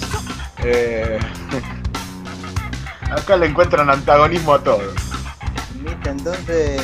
Escucha, escucha, eh, Nahuel, entonces, escucha, escucha. después. Señora, la busco a la rosa. Me dicen que tiene una flor hermosa, picante, barata y fresca. Queremos pegarle un kilito de yerba. Yo soy un gringo argentino. Venimos del suelo del Diego y el vino. Hemos lidia de Gloria Pata. Queremos llevarnos la planta pa' casa. Cuando me trajo el bacullo, me fui corriendo atrás de los sonrientes olores. es muy bueno, es muy bueno. No, no no sé si entra sí, Claro, exactamente, pero lo fusionaron un poquito muy adelantado para el año 90. Sí, quedó muy bueno. O sea, hay que tratar de poder, hay que llevarse a esa época, pero los tipos, ya te digo, desde la afinación diferente, más baja, eh, hasta, no sé, todo, la, la forma, las melodías de las voces, todo muy moderno. Gente que, bueno, la misma historia, consumía cosas de afuera y, y lo Y consumían marihuana. Bueno, pero ¿cuáles de esa época no consumían Eh. marihuana? El tema es que Eh. consumían música de afuera, de Estados Unidos mucho. Vieron la movida que se estaba viniendo con Cypress Hill, con Korn, con, Con Cypress Hill. A ellos, a ellos los movilizó mucho el tema de Cypress Hill, de eh, eh, Slim, de, de esa historia, de, de esa movida. venía. Ese, y acá, ¿quién tenías? A Lucila. Corbata, corbata esa la tiene muy clara, Corbata. Bueno, pero por eso, acá que había de rap, Iria Curia que andaba de rama, y no era Tal cual. Sí, es lo primero que me vino a la cabeza. Es lo primero que no había mucho, no, no es que, que había mucho para Sí, elegir, era, era esto. Sí, sí. O sea, Era eso. y los sí. era, vos, aparte usando la- los mismos equipos que eran los Soldano, lo- perdón, los Rivera, que eran equipos de guitarra que, que- que eran de afuera, bueno, todo, un- todo una muy avanzado animal, la verdad que muy avanzado para, y ya te digo, te, te lo dice alguien que escuchó cuatro canciones nada más, pero me, fal- me, me basta. Pantalones, pantalones anchos, zapatillas riff, remera bien ancha. Exactamente. Hacen toda una movida desde hasta la Bien de los vestimenta. Hasta la vestimenta. Es, o sea, que en realidad no lo inventaron ellos, sino que lo copian de Estados Unidos. Claro, obvio, seguro, no, ellos- ¿Qué, qué- qué me vas a decir que acá inventamos que está todo copiado de No, afuera? no, obvio que no, no inventamos Ah, nada. Lo, no- arge- lo argentinizamos, nada más, lo traemos a nuestro estilo. Claro, vos después, bueno, le das tu color, digamos. O sea, Qué buena banda, carajo. eh. eh, sí, sí, sí. Bueno, es Qué una banda, banda, que se preocupaba por sonar bien. Qué más banda allá de- de Qué color que le encontró a la voz este corbata. eh. Sí, sí, la verdad que chabón sí. Pero bueno, es que es como todo, ¿viste? Cuando pasa a hacer tu trabajo y te decís, bueno, mira, tenés 9, 10 horas por día para aprender a cantar. Ahí tenés el papá, de, el papá de Corbata es profesor de canto, no sé si vos sabías.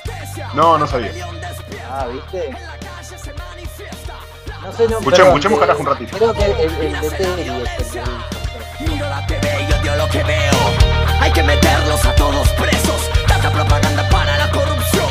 Asesinando al pueblo. Mierda, todo se degenera. La vieja trampa nos espera. Sea como sea, hay que escaparle. Encima justo este tema está más o menos de esta época. Yo lo recuerdo de esta época. No, no, esto es del 2001. El tipo escribe esa No, bueno, letra. yo re- lo recuerdo de la época que yo viví de, de post-menemismo. Bueno, claro, él escribe esta letra viendo la crisis del 2001. Incluso el, el- un, un cómico que nunca me sale el nombre, un grandote, que, en ese- que es el que aparece en el video haciendo de... de Yo en el 94 tenía 11 añitos, era un purrete. Bueno, era más chiquito. Y está el, el, el coso y el mismo tipo le dice, vos que sos músico, ¿por qué no escribís un tema sobre esto? Y escribe este tema, sacate la mierda. Qué buen tema. Y justo, sí, a mí no me gusta, pero Sí, a mí me encanta. Me encanta, me encanta eso, ese grito, ese grito de sacate la mierda, ese, ese, ese. No, a mí me encanta. me gusta el rapeo. A mí me moviliza. Está, bu- está bueno, está, está bien hecho y sí. De repente, bueno, Andrés Jiménez dice que le sorprende que Corbata pudiese cantar también, que no sabía. Porque siempre hacía coros, digamos. Y de repente sale de frontman a cantar y Sí. te canta así, decías, mal. "Eh, hijo de puta. Ah, ¿Te gustó de la tierra? eh, ah, ese que De hicieron. la tierra, el proyecto que hizo Andrés Jiménez con, con el de Sepultura, con el Sí, de sí, Angra. mexicano también, sí. Escuché uno o dos temas y me parece que esas bandas que juntás tanta gente con nombre no le funciona a nadie. Esas super bandas, ¿viste? Algunas Sí. mejor, algunas peor. Eh, no- nunca funcionaron. me gustó porque hay un- tampoco. Hay un choque de egos y toda banda es raro que funcione del primer disco. O sea, necesitas un tiempo de maceración. El guitarrista es el de Hammerfall, ¿no? Si no me equivoco, el de la tierra. No, no, ¿No? no puede ser. No, ¿Quién es? No, a mí me no sonaba que era pero- no, no, no me acuerdo, pero no. no. El, el baterista es el de Maná. Sí, el baterista, el es baterista de Maná. Andrés Jiménez tocaba la guitarra. Andrés Jiménez tocaba la guitarra, pero había una segunda viola. Había una segunda, Había una segunda viola. Jiménez toca la Eh, guitarra y canta en ese. Había un mexicano que no sé quién corno era. Eh, Y estaba el de Sepultura también. El hermano, no el hermano más cabalera, sino el otro. Es un choque de. Es un choque de egos que no se puede mantener. Por eso las superbandas no funciona ninguna. Estaba Igor Cavalera, este, el baterista de Maná, y él con la guitarra. Y otra guitarra, pero no recuerdo ahora quién es. Bueno, seguimos. Seguimos año 94. Año 94. Corría el año 94 y sacan una cosa tan este, pizza con champagne como la Copa Carlos Saúl Menem. Así como suena. Una copa este, de fútbol, obviamente. Que jugó River Independiente, Napoli y Roma. Independiente sale campeón. Eh, para tapar cosas como la reforma constitucional, el pacto de olivos, en una cuestión ahí en- entre Menem y Alfonsín, como para que no haya una, un golpe subversivo. El efecto tequila que viene de México, un quilombo, quilombo este, monetario, económico que viene de México, y como siempre todo lo que esté dando vuelta acá se nos pega. Eh, en el medio de todo este balurdo, Hermética tiene un tema, un accidente en Morón, Morón 90, Capital Federal, donde Luis Damián pierde la vida con 16 años, este, un choque eléctrico, y ahí empieza la debacle de Hermética cuando Iorio se hace cargo básicamente de toda la cuestión de, legal del asunto y este, lo- los resarcimientos económicos y, incluso hasta morales al, al muchacho que, a la familia del muchacho que murió. Este, y en medio de todo eso también sale Víctimas del Vaciamiento, eh, con Radio Trípoli como productora. Soy de la esquina, otro día para hacer, olvídalo, volverá por más. Cuando duerme la ciudad, del Colimba, traición, hospitalarias realidades, busco razón, ayer deseo y realidad, moraleja y Tano solo. Eh, también, eh, al margen de todo esto, y lo más importante de todo esto es de que acá comienza la, de- la debacle de Hermética, en donde termina una separación. También Tren Loco saca un demo que tiene eh, al acecho y paz de mentira. Eh, no saca mucho más que eso. Y Animal, de la banda que estábamos hablando recién, saca Fin de un Mundo Enfermo, un disco emblemático para Animal también. Eh, Solo por ser indios, Más cabezas para tu pared, Fin de un Mundo Enfermo, Esperando el Final, Hijos del Sol, Hambre, Sobrevivencia, Mi Barrio, Barrios Vacíos de Fe, El Vals y Muriendo en tu Interior. Eso corría en el año 94. ¿Cuál querés escuchar, Nahuel? ¿Querés escuchar de Víctimas del Vaciamiento? Estabas pidiendo este. Olvide, olvídalo y volverá por más. Soy de la esquina, es el machaque Soy de la arranca, esquina. soy de la esquina, es imposible. Eso es lo que tenía Ok. Tano Romano.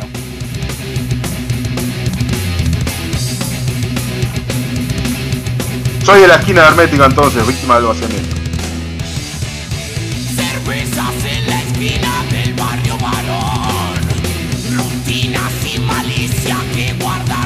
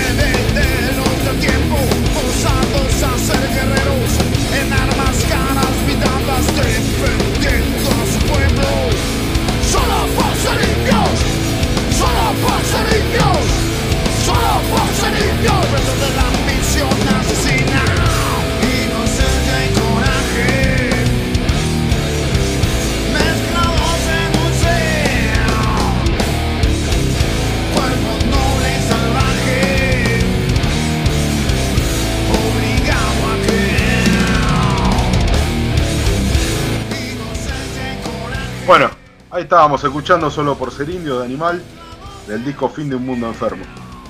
Nahuel, me decías, Te decía que, que eh, el baterista, o sea, Animal está compuesto por Corbata en el bajo, Andrés Jiménez en el voz y guitarra, Martín Carrizo en batería. Martín Carrizo, quien después es, eh, bueno, el baterista del Indio Solari, y después es el ingeniero de grabación del Indio Solari. Y bueno, que no murió hoy- hace mucho. No, no, no, no murió, está, todavía está peleando contra la esclerosis lateral amiotrófica, una enfermedad que Mira. lo, es la misma Yo recuerdo, que recuerdo a la, a la hermana, Caramelito, este, a yendo, pidiéndole a todo el mundo buscando. En realidad es una enfermedad para que poder en cuatro operarlo. años te mata, o sea, y no, no hay cura, es la misma que tuvo Hopkins, la misma que tuvo Jason Becker, es una enfermedad que destruye la- las células motoras, es una cagada. Pero hubo un tipo en Estados Unidos que lo que, que también lo tenía y le encontró una cura y bueno, supuesta no es una cura, pero es algo que mejora y bueno, es muy, muy costosa aparte de la vida en Estados Unidos y por eso salió o sea, el chabón ya, ya estaba rendido, dijo, chao, me muero, un tipo de, no sé, 45 años, pobre. Sí, una Y apareció este tipo, le dio esta luz de esperanza y bueno, ahí está, la está luchando, ¿viste? O sea, se le juntó guita, se pudo ir a Estados Unidos, todo eso. Yo le perdí el rastro. de- yo escuché lo último que había escuchado, Sí, pero eh, eh, la está peleando, o sea, es muy, tendría que ser muy, muy, muy optimista. La verdad que la esclerosis múltiple, eh, perdón, la esclerosis lateral amiotrófica es una enfermedad que destruye las, las neuronas motoras, que no conecta, digamos, el, el- el cerebro ya no conecta con los músculos, los músculos al no moverse, es eso hasta que después ya dejas de, el, el pecho se achica y te morís de un paro cardíaco pero te mata en, en, en dos, tres años, es, es tremendo, te arrasa la enfermedad. Ok, decías de Carrizo que, que Sí, iba. que- ¿Cómo fue la, la historia de Carrizo? Bueno, el tema es así, Martín Carrizo tocaba la batería en una sala donde ensayaban los redonditos de ricota. No eran conocidos, digamos, pero Martín Carrizo era un chabón que tocaba mucho la batería. Entonces, siempre con su banda, digamos, iba temprano, ensayaba, o sea, eh, preparaba su batería, practicaba, después venía su banda, ensayaba y después se quedaba. Y él siempre decía que al lado de la sala de ensayo había una banda que ensayaba mucho, dice que por ahí te ensayaba 3, 4 horas el mismo tema. Y que le, llamaba mucho la atención dos cosas, la guitarra y la voz del cantante. Entonces el tipo, bueno, estaba que sí que no, eh, se quedan sin baterista del Piojo Ávalo, los redonditos de Ricota, y se le hace una audición a, quien era Walter Sidotti. Eh, Walter Sidotti, o sea, eh, ya se conocían, viste, en una sala de ensayo te cruzás y todo eso, y el Indio Solari ya lo tenía fichado a, Martín, ya lo había escuchado todo, pero bueno, no sé por qué ya la, audición ya estaba conseguida. El tema es que hacía una hora que tenían la- la- digamos que estaba el ensayo pautado, Martín Carrizo estaba ahí siempre esperando con su batería en la cosa de al lado y no venía. Y entonces los ánimos empezaron a caldear, ¿viste? Porque este tipo, ah, imaginémonos que estamos hablando de año 90 y algo, o sea, no había celular, no había un choto. Bueno, hora y media después cae Walter Sidotti. Ahí, eh, perdón, el indio Solari a la hora y cuarto lo agarra Martín y le dice, mira, si en 10 minutos este tipo no aparece, eh, venite vos a tocar la batería. Porque ya lo había escuchado, ya sabía que era un batero que podía tocar tranquilamente los temas de los redonditos. Eh, entonces el otro dijo, bueno, joya, una banda que le gustaba, ¿viste? Ya eran algo los redondos, no era que recién empezaban, pero nada, era una banda que recién estaba subiendo. Y, y hora y media, después que le dice eso el indio, a los 15 minutos suena el timbre, aparece este Walter Sidotti con las manos toda engrasada, diciendo que bueno, que se le había roto la cadena de la, de la, de la moto y que por eso había sido la demora. Entonces el tipo después hace la audición y bueno, quedó obviamente, quedó en la banda porque también no era culpa de él que se le haya roto la cadena de la... ¿Hubiese, la hubiese moto. cambiado lo- la, la dinámica de los redondos con un batero como Carrizo? No, no porque digamos el que digamos el que hace el tema, los que hacían los temas era la, la, el- la dupla Bailinson Solari. Entonces el, baterista es como que no no te podés ir mucho de lo que los tipos quieren, ¿entendés? No podía meter un doble bombo por decir algo. algo hubiese cambiado, sí, no hubiese sido lo mismo, pero no- eh, Martín Carrizo no era un batero de rock, era un batero de, de más heavy, de escuchar cosas más modernas, entonces bueno, hubiese Sí, sido sí, lo diferente, ¿no? Pero bueno, si no fuese por eso, Animal también hubiese sido otra cosa también. Son las cosas del destino. Seguro. Y después, en la segunda oportunidad, cuando se va Walter Sidotti, cuando se separan los redonditos, ahí ya de entrada el Indio Solari lo va a buscar, o, no sé cómo se contactan, y, y Martín Carrizo pasa a ser el baterista oficial de la banda de, del Indio Solari, los fundamentalistas del aire acondicionado. Ma- menos que- mal. Menos mal entonces, porque si no, no hubiéramos pedido un batero como Carrizo en una banda que le correspondía. Y sí, Bueno, muy sí, bien. porque en este estilo, viste, el batero influencia mucho y tener un batero. Sí, que sí, en el metal el batero es fundamental. Sí. Claro, y si te traían un, un batero que te dice, vos que escuchás, y yo escucho Maiden, y yo escucho todo eso, y bueno, vas a tener un batero que le va a dar otro color, le va a dar un color más clásico. Acá había que poner algo más moderno. Bueno, ok. Eh, seguimos. Corría el año 95. Estábamos en el 94. Corría el año 95. Elecciones, 14 de mayo del 95. Eh, gana en una segunda vuelta con el 49,94% de los votos. En el camino muere el hijo el 15 de marzo con 26 años, eh, Menem Jr., en este, un- una situación este, que más bien este, suena a mafia. Eh, en el medio de todo este contexto, Hermética se separa. Se separa debido al accidente que tuvieron este Morón 90 en Capital, eh, debido a todo lo que pasó en ese momento, o por lo menos de lo que cuentan ellos, ellos mismos. Hermética se separa. Póstume a esa separación, sacan un disco que se llama Lo Último, producido por DBN, eh, donde tiene temas, todo un compilado de temas de en vivo de eh, distintas partes del país. Eh, el tema del disco se llama Lo Último y tiene temas como Tano Solo, Vientos de Poder, Traición, Gil Trabajador, Otro Día para Ser, Víctimas del Vaciamiento, Robo un Auto, Del Colimba, La Revancha de América, Vida Impersonal, Ayer Deseo, Hoy Realidad, Cuando Duerme la Ciudad y Soy de la Esquina. Asimismo también, y póstume a, la separación de Hermética, también sacan un disco que se llama En Concierto, que se dividió en dos partes, parte 1 y parte 2. También, en todo este contexto histórico, eh, aparece el Monster of Rock, el- no, uno en el 94, uno en el 95. Eh, el 94 fue hecho en, River y el 95 en Fer. El del 94 es el 3 de septiembre, abrieron Gatos Sucios, una banda que debe haber sido uno de los últimos recitales que hizo. Eh, Hermética, que estaba presentando Víctimas del Vaciamiento en el 94. Estamos hablando, en el 94 todavía no se habían separado. Black Sabbath, que viene con Tony Martin, vocalista, y algo de Black Sabbath vamos a escuchar este, en, un próximo, en un próximo bloque a manos de David. No se vayan, interesantísimo. Slayer y cierra con Kiss. Eh, en ese 94 Monster of Rock murieron dos jóvenes que cayeron de una tribuna, un dato al margen. Eh, y también se produce eh, el atentado a la AMIA, donde mueren 86 personas con un coche bomba el 18 de julio del 94.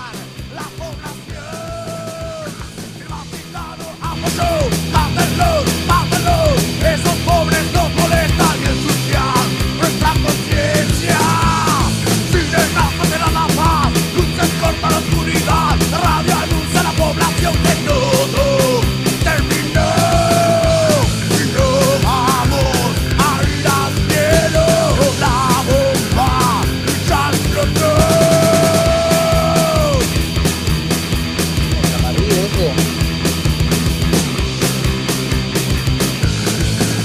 Estamos escuchando, David? Me quedé callado porque me pareció interesante, pero decime que estamos escuchando. Bueno, estamos escuchando justamente una banda que participó en, en Rock in Rio, Gatos Sucios. Ah, mira. Suena así.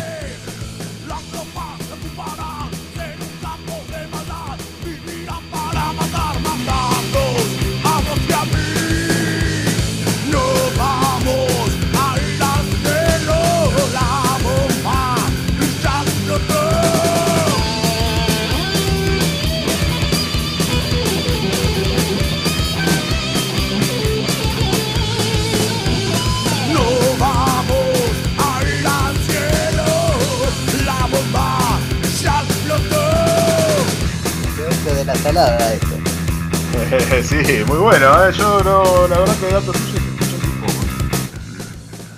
No, voy a escuché escuchar. nada y no me arrepiento. No, no, no, yo sí, yo, yo, yo soy, yo me gusta escuchar. No, no, no, pendiente, pendiente, me quedo pendiente. Avanzamos un poquito más en la cronología, año 95, 9 y 10 de septiembre. Este, abre Logos el Monster of Rock del 95, con Generación Mutante estaban presentando ese disco. Una banda llamada Cloud Finger, desconozco. Therapy, Megadeth que venía con Eutanasia, un discazo de Megadeth. Eh, y cierra Alice Cooper. Eso el 9. La del mismo Monster Rock, el día 10, abre Malone, que estaba presentando Espíritu Combativo. Recordemos que ya se había separado Hermética. Y Malone y Almafuerte venían en una carrera furiosa de para ver quién ganaba el público que quedó Hermética. Eh, Rata Blanca, Paradise Lost, Find No More y cierra Ozzy con presentando Osmosis.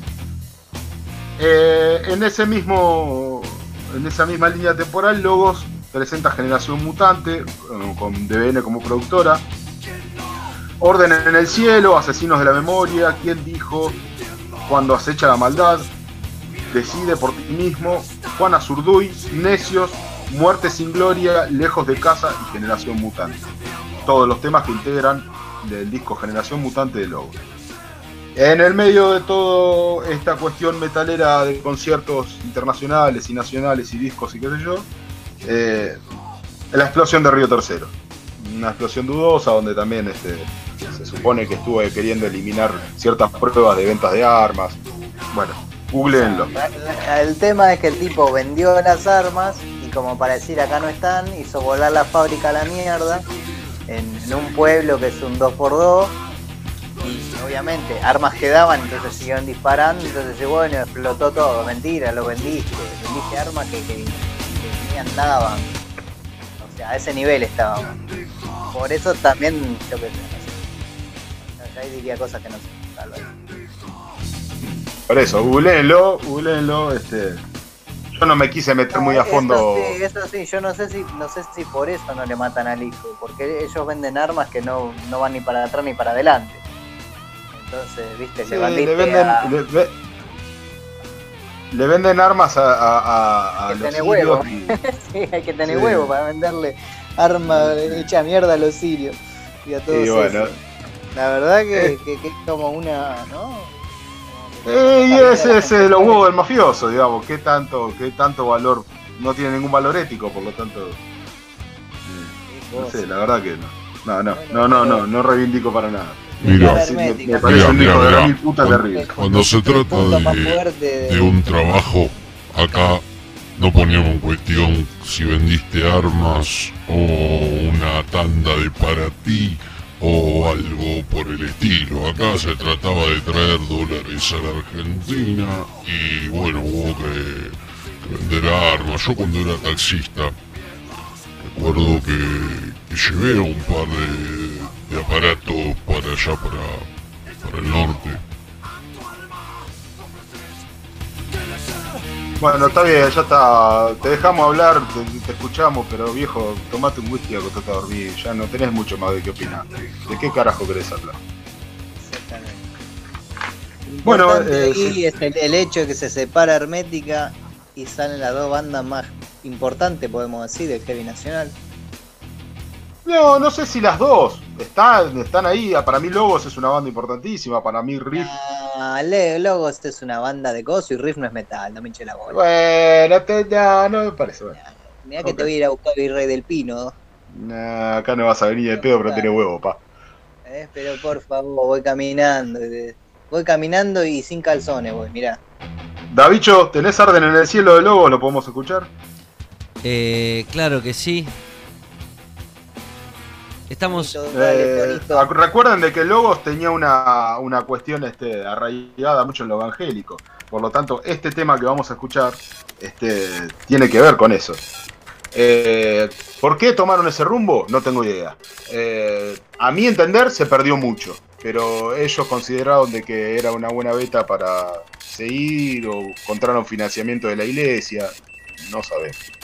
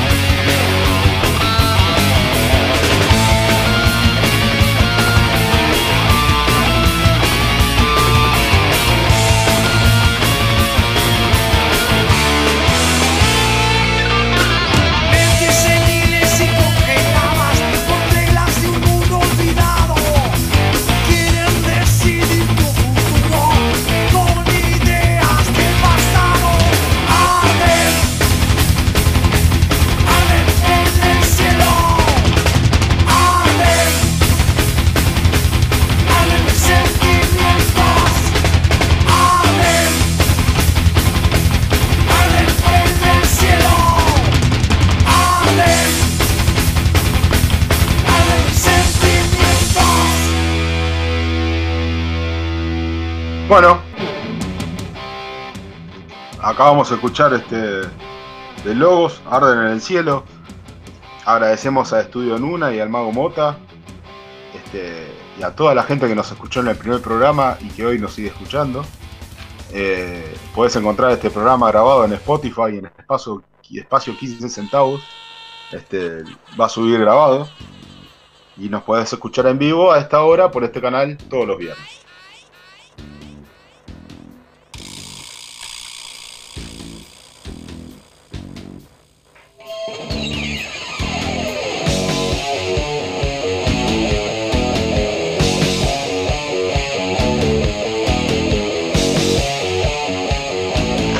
Bueno, siguiendo en la historia del recopilado histórico de los 10 años de- del golpe de Estado ejercido por el Riojano, golpe de Estado democrático.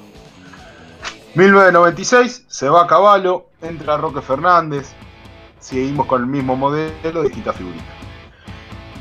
Eh, desocupación, inflación, miseria, todo igual. En el medio de este contexto histórico, Malón saca Espíritu Combativo, un discazo de Malón. En esta carrera que habíamos mencionado antes de intentar recuperar la gente de Hermética y de Almafuerte, de, de Hermética a través de Malón y Almafuerte, y empezamos a dividir las aguas. Eh, en este disco tiene temas, temazos como Malón Mestizo, Oculto Siniestro, Síntoma de Infección, Castigador por Herencia, Cancha de Lodo, Espíritu Combativo, Ciegos del Mundo, Gatillo Fácil, Mendigos, La Fábula del Avestruz y el Jabalí, Ojos del Niño y Nunca Digas Morir. Eh, los últimos dos son este ¿Gatillo fácil en este? bonus track, sí señor. En espíritu combativo. Alma Fuerte, asimismo, estaba sacando Mundo Guanaco. Año 95. Dijo el droguero al drogador, desencuentro el pibe tigre, como los bueyes, voy a enloquecer, amasijo de un gran sueño, de los pagos del tiempo, buitres, sentir indiano y samba de resurrección. Asimismo, eh, también sacaban del entorno, Alma Fuerte, año 96, Lucero del Alba hacia el abismo, por nacer, a mitad de tierra adentro, los delirios del de facto, 1999, de la carne, hombre peste, Rubén Patagonia y Fácil. Patagonia. Rubén Patagonia. Estaba jodido Rubén Patagonia. Ah, Escuché ¿sí? que estaba mal de salud. Este- dijo el droguero al drogador. Droguería es droga en drogadicción, drogadependientes, drogadictos. Drogaron, drogan y drogarán al drogón drogado, drogadizado. El primer disco de Almafuerte, Mundo Guanaco, salvo Samba de Resurrección, lo hace todo Iorio. Eh, bueno. Todo, todo, ¿qué es todo? O sea, las canciones las hace. Ah, Por ahí no con la intensidad que las puede hacer Marciel, o sea, hizo el esqueleto de la canción, pero hizo la letra y la música la hace Iorio. ok. Mate con Igualmente- no la tenías, ¿eh? No, no la tenía, la verdad que no. Estaba Fue pensando. Iorio, cuando fue Iorio, él lo dice en una entrevista, fue Iorio con Marcielo, lo- le dice, cuando le dicen, bájame la música, Juanito, cuando Iorio le dice, lo va a ver a Marcielo y dice, bueno, quiero que toques la guitarra, y Marcielo dijo, bueno, voy a tocar en Hermética. Dijo, no, Hermética se separó.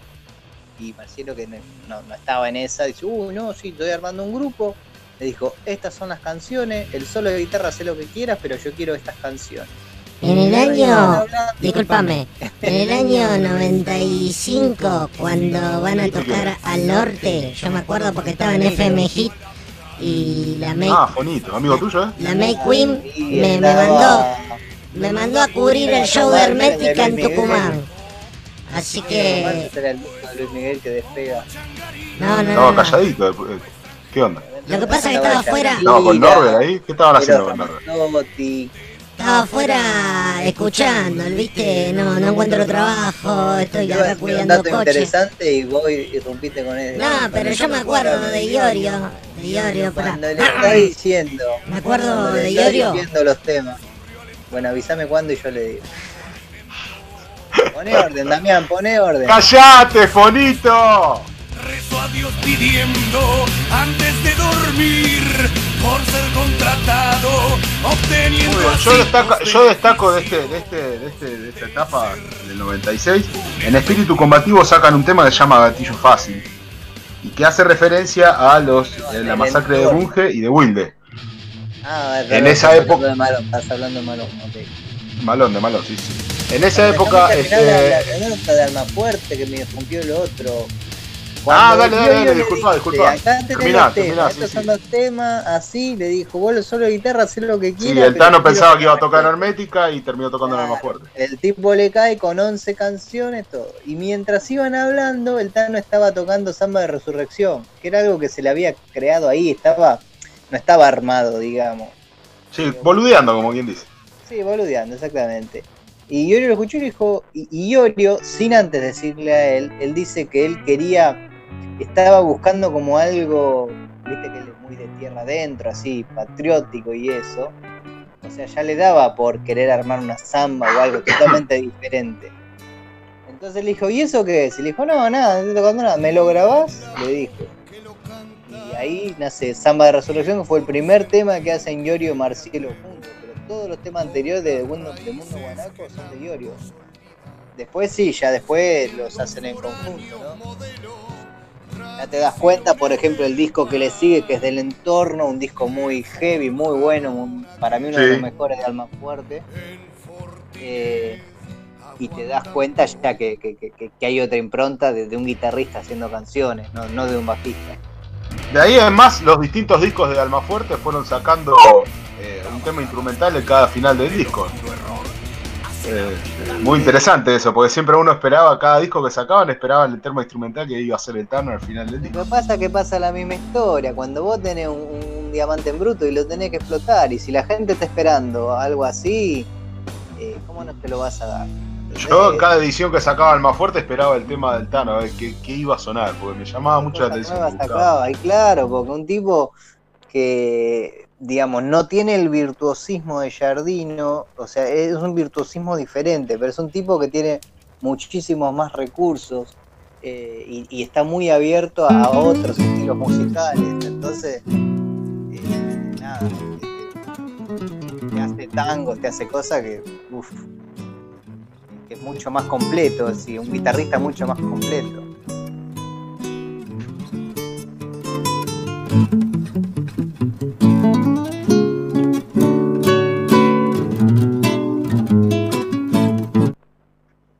Bueno, después de esta anécdota de... pasó dos años encerrado tocando la guitarra todos los días en un sótano, apenas veía la luz.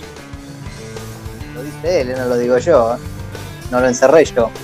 Pero él se Sí, pasó se un nota. año y medio, año y medio, dos años sacando temas, dice encerrado todos los días, tocando y tocando y tocando. Se nota, se nota, se notan los discos que han sacado Y ahí está la influencia tiene de, mucho material. de tantas cosas, claro, exactamente.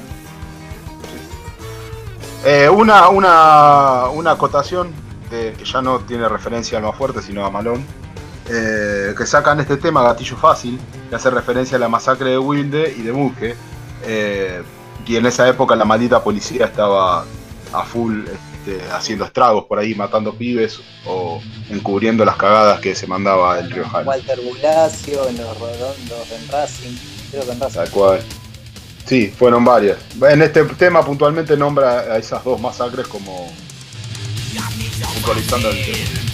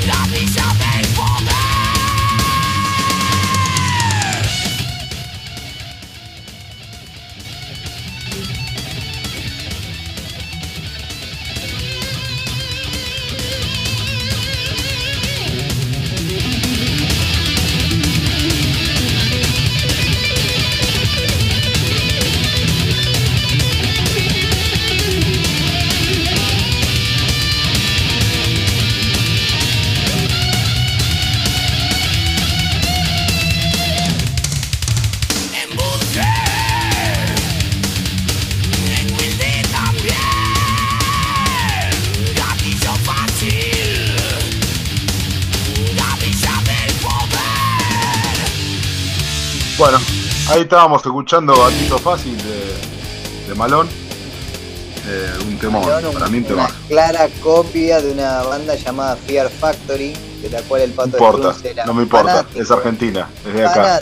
Muy buena. de Fear Factory. No me importa. Cuando se separan, dice, se miraban las La, caras la, la, no te "Se fue escucho". Ricardo.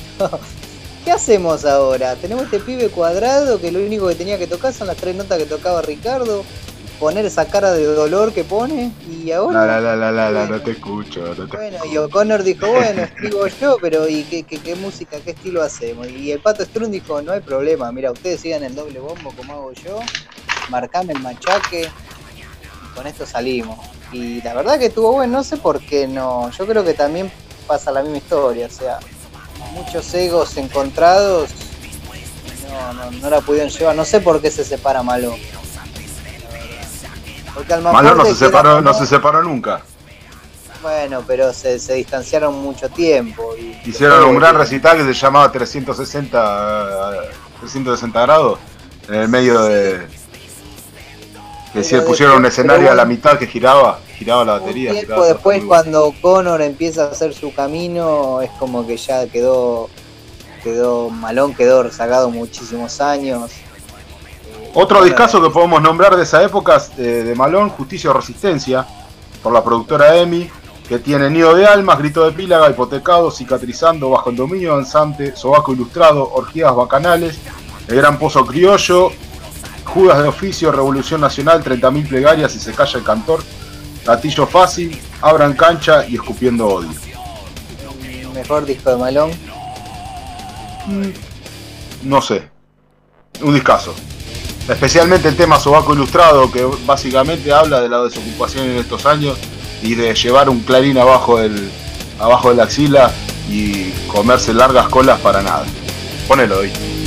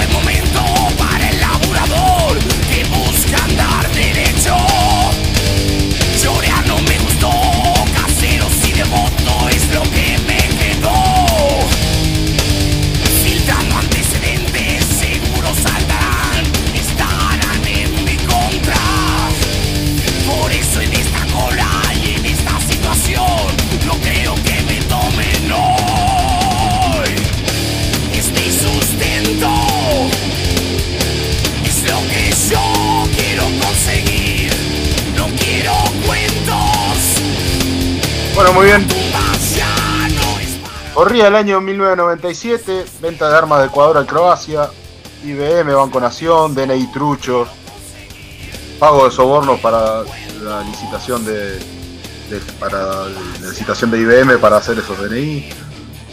Todo esto, el Monster Rock. Ferro, 13 de diciembre. Abre Halógena, una banda que realmente no conozco mucho. No, no he escuchado demasiado. Eh, Riff, con el disco que sea rock. Queen Search, otra banda que no conozco. Ciertamente son dos bandas que cuando vi eso dije, no, jamás lo había escuchado. Megadeth y Whitesnake.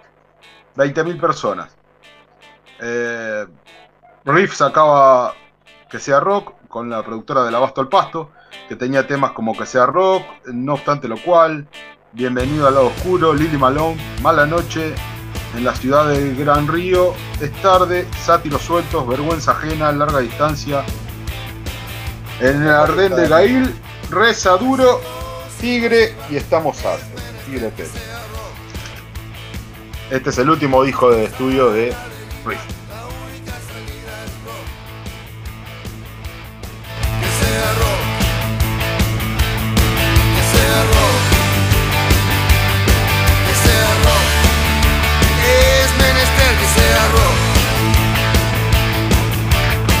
Bueno, 1990, 1998, 1998, halógena, new metal, supuestamente, un disco, perdiste.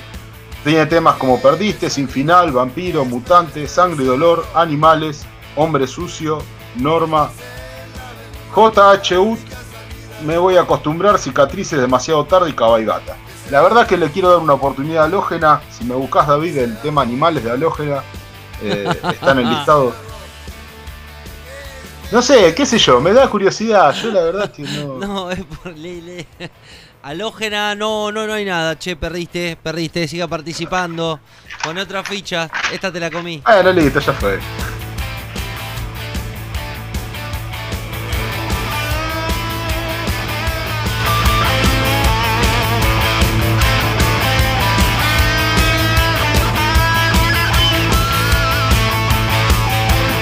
Quería dar un porotito a los que no, pero evidentemente no. Digo, igual tampoco hay mucho entusiasmo de mi parte no había, pero bueno, con él.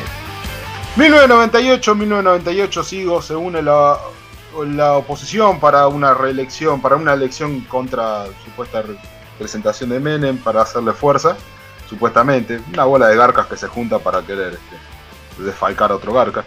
El asesinato de María Soledad, finaliza la- el, el juicio del asesinato de María Soledad, el crimen de Cutralcó, María Teresa Rodríguez en una marcha muere, Eh, detienen a Videla y a Macera, marcha, piquete, desempleo. Edición del Monstruos Rock en Argentina, el 12 de diciembre del 98. Abre O'Connor, Angra, Halloween, Soulfly, Soulfly que recordemos que es la banda que hizo este eh, el cantante de Soulfly, el cantante de Sepultura, perdón. Este es una banda muy interesante, es una banda que aplica mucho, mucha percusión y mucha cultura eh, aborigen brasilera. Muy recomendable para que la escuchen. Tiene dos discos únicamente, no, perdón, tiene tres discos, pero el último es bastante malo en realidad. Los dos primeros son muy buenos. Slayer y Iron Maiden. Tienes una edición que tiene muchos problemas de sonido, poca gente, 15.000 personas, poca gente para lo que es el Monster, ¿no? Eh, en, en esta, en esta ocasión O'Connor eh, debuta con el disco Hay un lugar, que tiene temas como Reflexión, Cuántas palabras, Bajezas. Tus sermones, Uno de los mejores discos. Se extraña araña. Imperdonable, Hay un lugar, Sombras de placer, Las entrañas, Triste ansiedad y Supernaut. Es un cover de Black Sabbath. de Black Sabbath. Uno de los mejores discos del heavy nacional. Lo vuelvo a decir. Ah, ¿sabés qué quería decir?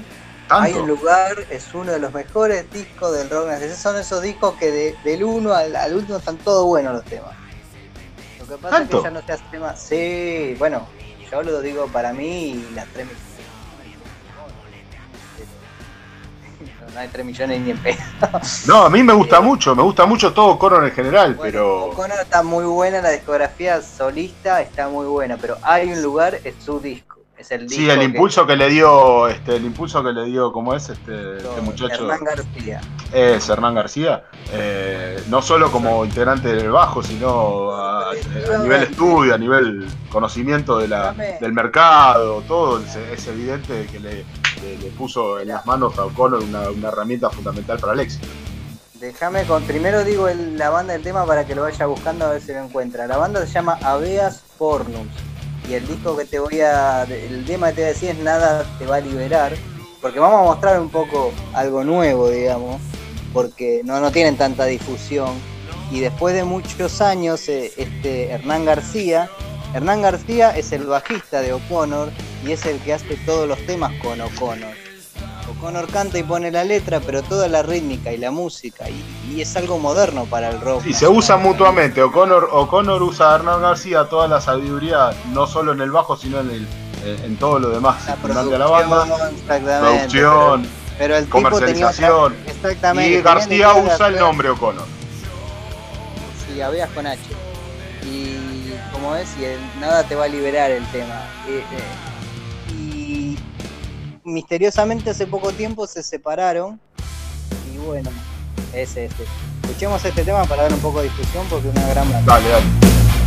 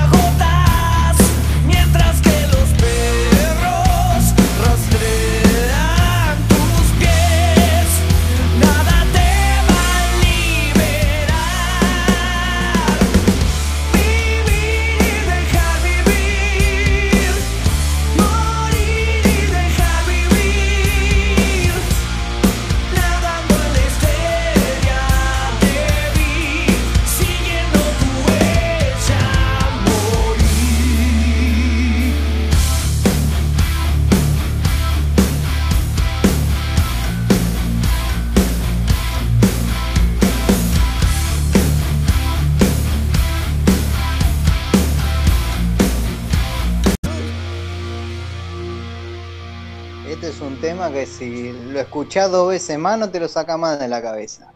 Está Y bueno, esto ¿eh? es- sí, sí, sí, sí. Y esto, aparte vos le cambiás la voz y vos decís, es un tema de O'Connor. O sea, te das cuenta de la influencia del tipo en todo. Y lo, lo choqueante de todo es que Hernán García está, está con O'Connor en todos los discos, produce todo.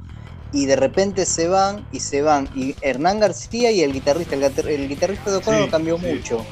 Pero se Eso van te los iba a dos decir juntos. también. Se, se lo lleva al guitarrista, se lo lleva. Exactamente. Yo creo que se va solo el guitarrista. no dan muchas explicaciones en Facebook, yo he visto en Facebook, el reloj del Sí, sí, Facebook se de ellos. llama Iván, No dieron muchas Iván explicaciones. Iñiguez, algo así. Iván Sí, Iñiguez, Iván. Iñáguez, Iñáguez, Iñáguez, sí, algo así. Sí, sí, pero tiene pinta de buenazo, viste, y bueno, con estos tipos hay que tener mucha personalidad, más que nada con O'Connor, el otro, bueno. Sí, gran banda. Sí, no- nunca se supo por qué se fue, nunca se supo por qué se fue. Yo no creo que hubiese sido problema de guita, porque ya después de 10 discos, ¿viste? Ya ese tema lo deben tener bastante. Ya se, se dice, bueno, yo te este porcentaje de las ventas, este porcentaje, o sea, ya está arreglado. A mí Vamos a ver con qué. como- Vamos a ver con qué siguen, con cómo, cómo, Claro, cómo porque el tema es este, el tema Está es que a está le proyecto. sac- eh, a claro, a ver, por por un lado, pero ahora sacaron un disco nuevo que se llama Deshielo. No lo escuché todavía. Sí, yo lo escuché a Mesa promocionándoselo. Claro, pero lo que es más interesante es que a O'Connor le sacaste al tipo que le hacía toda la música. Entonces hay que ver, hay que tener cuidado con quién te juntás ahora. No, y O'Connor no, no sé, no sé Sí, qué va a pasar con Está O'Connor. bien, O'Connor pone un clasificado, ni un clasificado, ¿no? Levanta el teléfono y tiene una serie de, de- de- de tipos para, para ver qué rumbo tomar. Pero no es Yo creo que algo está, algo está haciendo, pero hay que ver con qué sale, como decís vos. Hay que, no era, o sea, el, el baterista, el guitarrista eran reemplazables, pero el tipo que te hace la música, vos vas a cambiarlo y obviamente vas a tomar otra dirección. Aparte, O'Connor le encontró una, una matiz a la voz muy interesante y, y- y se nota que es guiado por, por García, está, está guionado por él. Sí, sí, viste, no tan al palo, sino más melódico, más... eh, Sí, sí, tiene un matiz que también los... Y están también armadas las canciones de forma más comercial. eh, viste, más Sí. verso. La Mega los ayudó mucho, o sea, le- les dio un poco de bola. eh, no me acuerdo ahora de cómo se llama el tema que tiene la muñequita, viste, que está con la muñequita ahí jugando y hay una nena. Bueno, no Ah, sí, sí. Sí, sí, recuerdo del video. Lo pasaron mucho en la Mega, viste, la, la Mega para el rock eh, a- a- ayudó bastante, eh, Almafuerte también, con el tema de Toro y Pampa lo, lo gastó. tema. Ah, sí, ese sí. ya, por favor, no quiero escuchar. Ya, no. es- si es un tema, si hay un tema más fuerte que ya lo quisiera escuchar por un tiempo, es Toripa. Es que, que- ¿qué carajo pasás, viste, de, de Almafuerte? ¿Qué vas a pasar en la Mega? ¿Dijo el droguero al drogador? No. Pero la Mega empezó a pasar más heavy que lo que pasaba la rock and pop o, o salvo este, como es, el que hacía el programa este Ave César.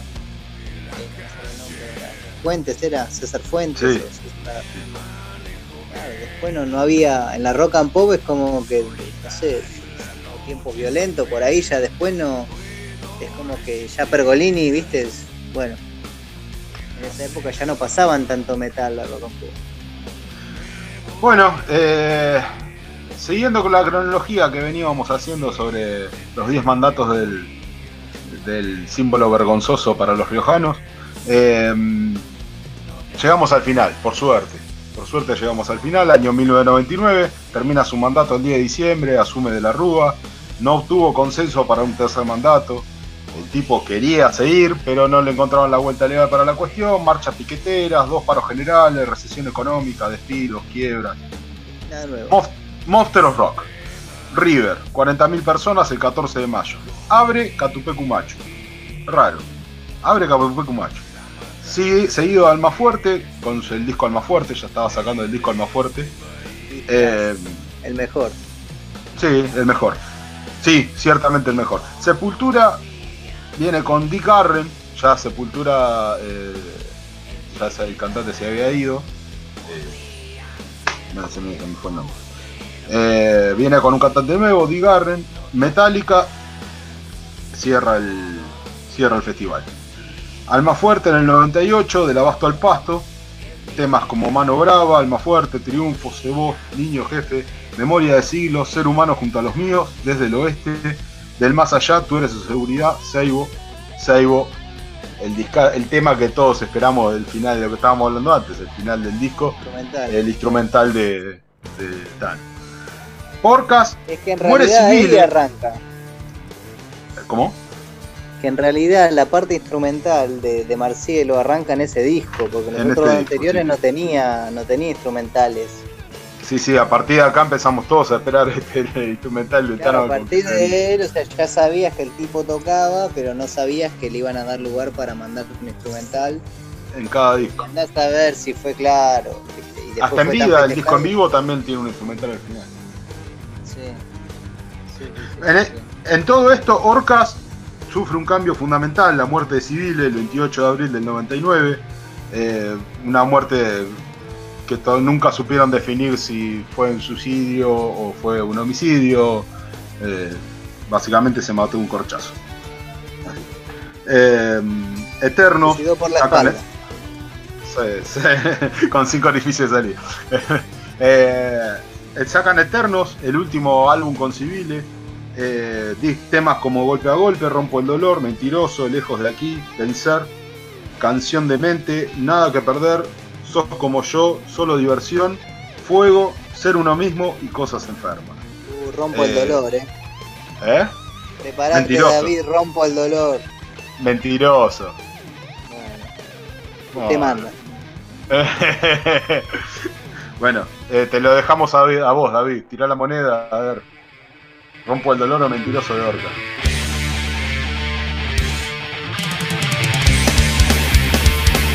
Me parece que gané.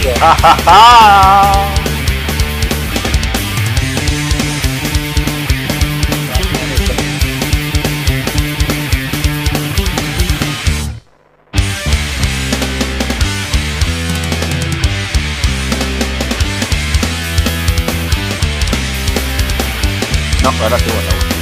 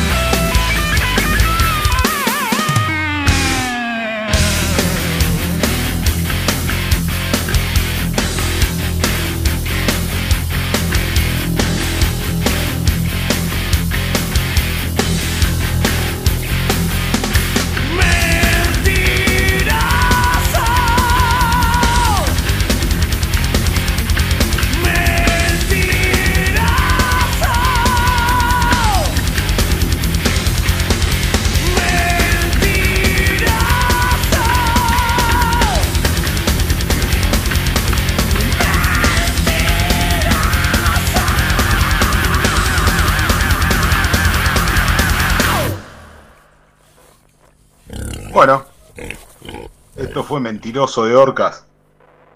Este discazo, discazo de Orcas Eternos. El último disco que grabaron con Sin Vida en Vida. Eh, hasta acá lo que fue eh, 10 años de menemismo. De acá en adelante salieron muchos discos. eh, en el medio de una debacle del 2000, 2001, 2002. eh, cinco presidentes en una semana. No, en una semana no, en 10 días. Eh, y bueno, to- to- todas las bandas de metal que reflejaban justamente toda esta historia y, y no se quedaban atrás a la hora de, protestar y de poner la voz del trabajador en, en evidencia de todo lo que estaba pasando. Volviendo un poquito para atrás y dándole un poquito el pie a mi amigo David, que tiene un pequeño, este, una pequeña reseña sobre varios cantantes de Sabbath, Black Sabbath, que han pasado por Black Sabbath después de la fundación con Ozzy. Eh, ahí en un resquemor que tuvieron y Ozzy pega el portazo y se va. Vienen buscando varios reemplazos.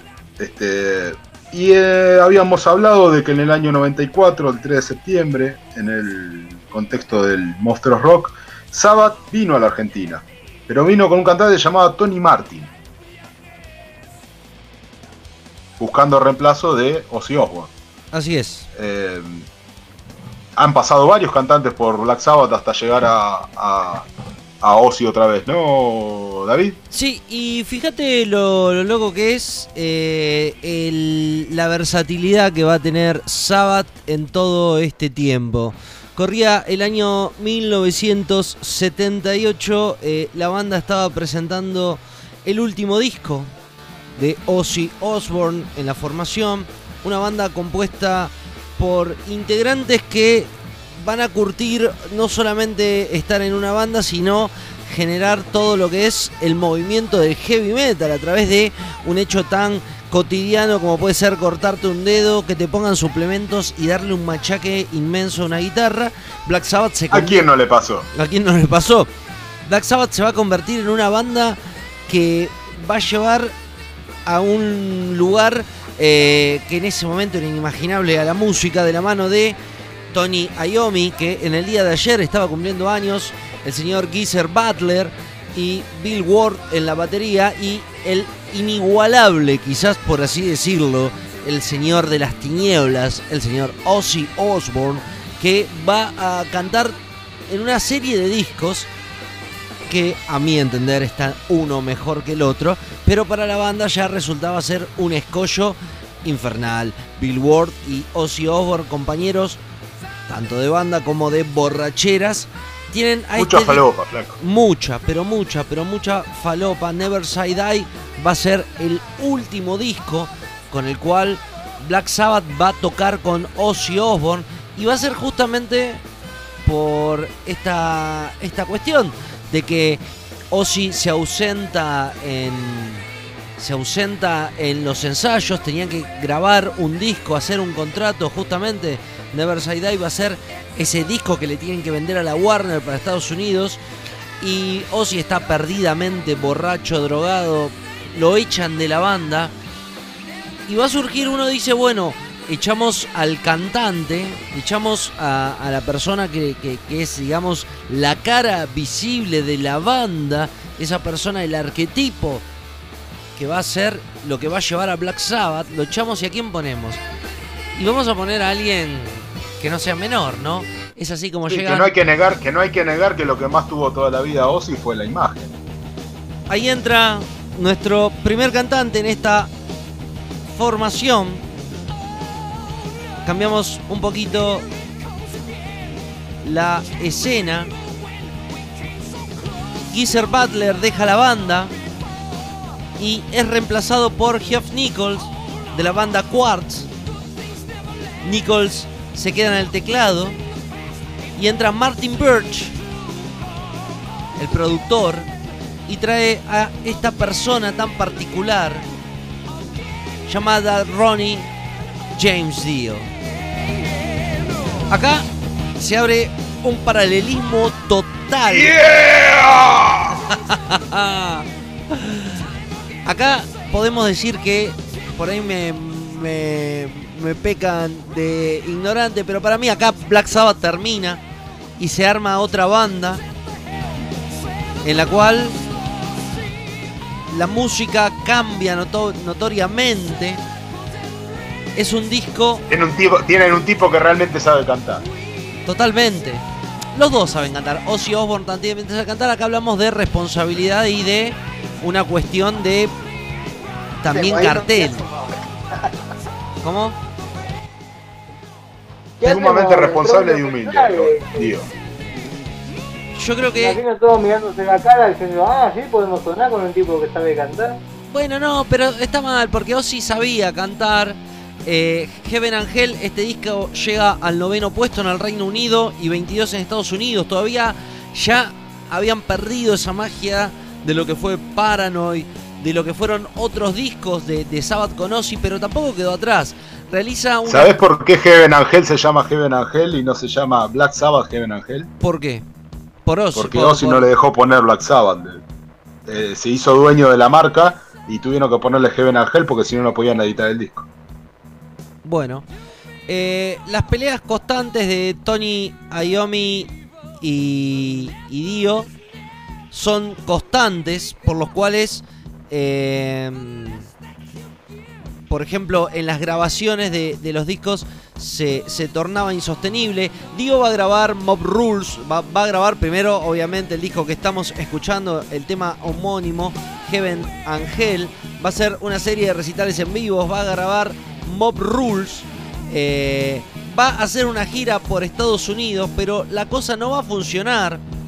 Tenemos en cuenta que eh, los, la- la- las relaciones personales entre Dio y Tommy Iommi no eran las mejores.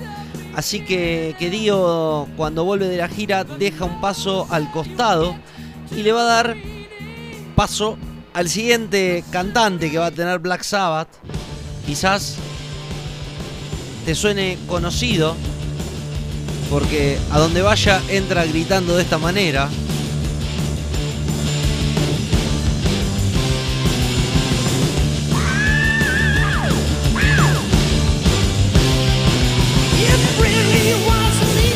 Estamos hablando del señor Ian Gillian, la voz principal de esa gran formación inglesa también, de los años 70 llamada Deep Purple, con solo dos miembros originales, Tommy Iommi y Geezer Butler, hicieron las audiciones, llamaron a David Coverdale, a Nick Moore, pero el que Los quedó- chusmeríos, los chusmeríos de vieja, de vieja torranta No, dicen bueno, que Ya- sí. Ian Gillan no se, no se bancó la gira de, Black Sabbath, no se bancó los girazos que se mandaban con la falopa y por eso se fue a la mierda.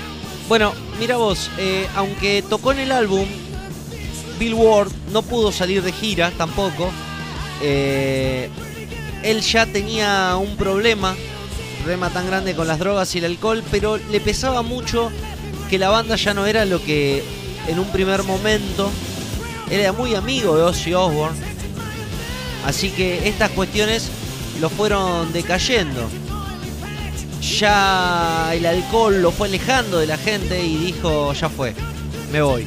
Así que para la gira en este disco, Born Again, es reemplazado por el baterista de Electric Light Orchestra, Beb Vivam, para la gira mundial que comienza en Europa y luego en Estados Unidos con Quick Riot y Night Ranger. La banda comienza a formar una cierta alianza con lo que es la producción aparte de Sabbath. Si bien las discográficas querían que todos los discos produ- producidos salgan a nombre de Black Sabbath, Tommy Iommi seguía preparando su disco solista, seguía tratando de meter sus, sus tonos. Vamos a escuchar un poquito de este hermoso disco. Vamos a escuchar pedacito nada más del tema No Stranger to Love, cantado por Ian Gillian. Ahí vemos esa fusión que tanto disgustaba a los músicos originales, que ya no es Sabbath, el Sabbath de Ozzy, sino más bien una composición de grandes músicos que siguen trabajando en torno a un nombre. Estamos escuchando No Stranger to Love. Aunque no lo creas, Black Sabbath.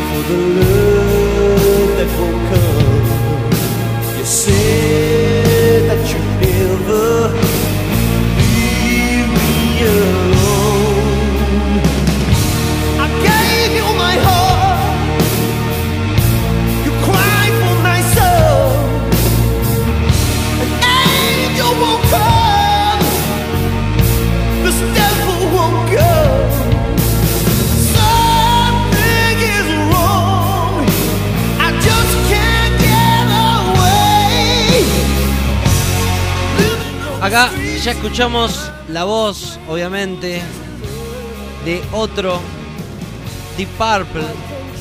¿Qué estábamos escuchando? ¿Wisner? Estamos escuchando Estaba pensando lo Ah, mismo. ah, no, Black Sabbath dijiste, a ¿no? Black Sabbath. Fíjate, Geezer Butler, el bajista, se va. Así que el único miembro original va a ser Tommy Iommi. Él quería sacar este disco con su nombre, pero no se lo permitieron, así que lo saca con el nombre de Black Sabbath. Ya encontramos en la voz a Glenn Hughes. Y mira vos, qué loco. En la batería lo tenemos Glenn Hughes, qué gran cantante Glenn Hughes, lo conocí, lo- lo- yo personalmente conocí su, su música hace muy poco. Ya lo tenemos a Eric Singer en la batería. ¿Te acordás del gatito de los Kiss? Sí. Bueno, este disco graba Ese mismo. Eric Singer.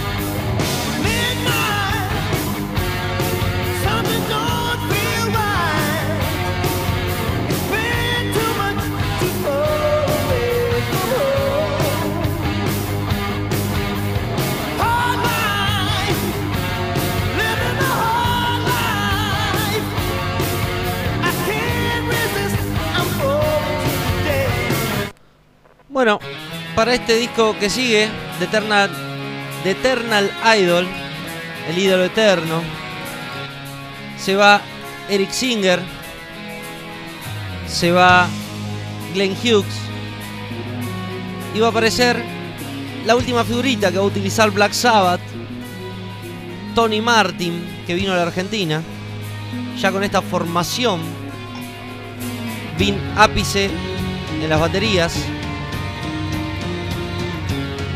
se van a tocar con Gary Moore, se van a tocar con Rainbow, todas grandes bandas, fíjate cómo dentro de una misma formación fueron pasando músicos de que hoy en día en la Argentina lo podés vislumbrar en Papo y Espineta, que fueron compartiendo músicos a lo largo del tiempo.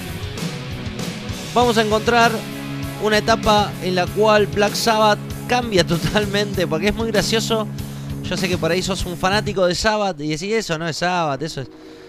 Pero así se fue transformando a lo largo del tiempo. Tony Martin no le va a Un barco a la deriva era. Claro, porque Tony Martin, si bien es un gran cantante, ya la esencia de Sabbath no es Sabbath.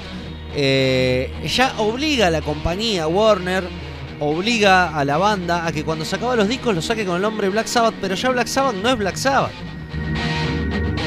Ya es una banda que está manejada por Tony, el único miembro, digamos, original, hasta que se produce este momento, año 1992, que vuelve el dios del metal, el padre del metal. Vuelve en una gira que se hace en un Monster of Rocks. El señor John, Jo- eh, Ronnie James Dio reúne justamente a la banda, vuelve Bill Ward, está Geezer Butler, Tommy Nunca se tenía que haber ido de Black Sabbath, tío. Es un reencuentro. El mejor cantante, eh, históricamente el mejor cantante que tuvo Black Sabbath. Vos sabés que acá empiezan los grandes problemas. Porque contemporáneamente a esta época, Ozzy ya tenía una carrera bastante nutrida como solista. Era muy conocido los recitales, los Ozfest. Y Black Sabbath también estaba, ya se estaba presentando con el nombre Heaven Angel, ¿no? Para ser un poquito más reconocida, que se desprenda de, de lo que es Black Sabbath. Y comienza esta cuestión de que Ozzy se va a retirar, va a ser el último Monster of Rocks. Le pide a Black Sabbath que telonee. Y cuando Dio se entera de esto, aparte fue un disco, vos imaginate que cada uno estaba en sus proyectos. Dio seguía por su cuenta. Tony Iommi estaba peregrineando un, un disco aparte, totalmente distinto. Y se presenta esto de volver a rearmar la banda, otra idea de Bill Ward, que siempre tuvo esa cuestión de mantenernos unidos. Entonces Tony Iommi automáticamente despide a sus músicos y dice, bueno, vamos a juntarnos, vamos a grabar este disco de Humanizer. Pero pasa algo. Pasa algo que durante la gira, justamente, él estaba promocionando el disco Look Up the Wolf. Justamente estaba por una cuestión de, de cartelera. Dice, vamos para sábado, esto me va a venir bien. Lo echan a Tony Martin. Eh, Está luego- bien, bien echado. Luego eh, Ayomi se va a arrepentir porque económicamente dice que les iba bien, que estaba todo bien. Bueno, la cuestión es que empieza la movida para tocar Si a este con 100 de mortadela lo arreglaban, ¿qué querés? y van a tocar con Ozzy en la gira, en los conciertos No More Tours, discaso No More Tears de Ozzy. Y Dio no le Sí, sí, gusta para nada. Dice, me dijeron a mitad de la gira que abriríamos dos conciertos de Ozzy en Los Ángeles y dije, no, lo siento, tengo más orgullo que eso. Imagínate que para él eh, que se junten... Le los- propusieron telonearlo a Ozzy, ¿vos qué Claro, es como, como ya se estaba armando la banda de nuevo, de nuevo, es como pro- propiciar un encuentro. A lo que dice, no, y el muchachos. tipo tuvo el, el orgullo por arriba, que está perfecto. Dijo, métanselo en Sí, el orto. totalmente. Bueno, Métanse la banda en el orto, puto. Claro, yo soy más que ustedes, chao.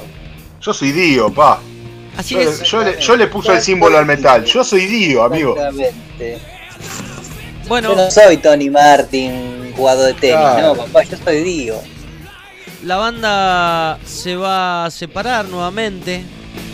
Se presentó una sola vez con The Humanizer, o sea, la presencia de Dio podemos ponerla en Heaven Angel de Humanizer. Quizás se intentó volver a armar esto, pero no fue no fue posible. Y bueno, y vuelve Sabbath. Año Humanizer. 1998 escuchamos nuevamente esta cuestión de volver a escuchar War Thief.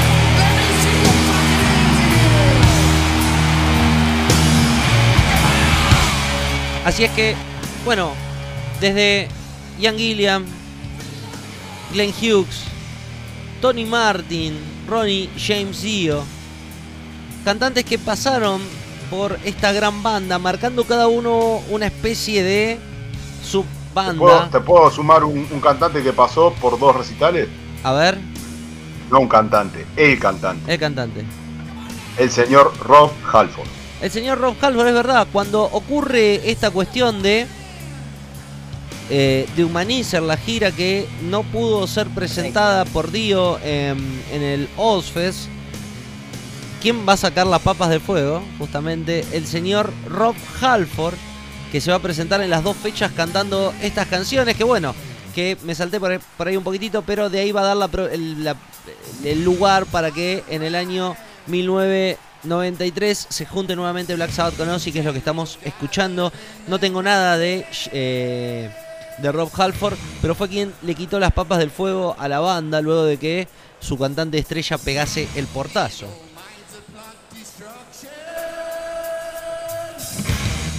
Bueno, la banda se va a juntar en el año 2013 ya con la formación, haciendo la gira The End Live. El tema God is Dead va a ser eh, el corte difusión, pero ya estamos hablando de Ozzy y el fundamento de este programa no era hablar de Ozzy, sino hablar de todos los cantantes que pasaron por Black Sabbath, con todos los estilos. Yo me voy a quedar con esta canción para cerrar este bloque, que me gusta mucho Ian Gilliam, no solamente por cómo canta, sino porque me gusta Deep Purple. Creo que Head Machine es, o Machine Head, siempre tengo esa duda y confusión.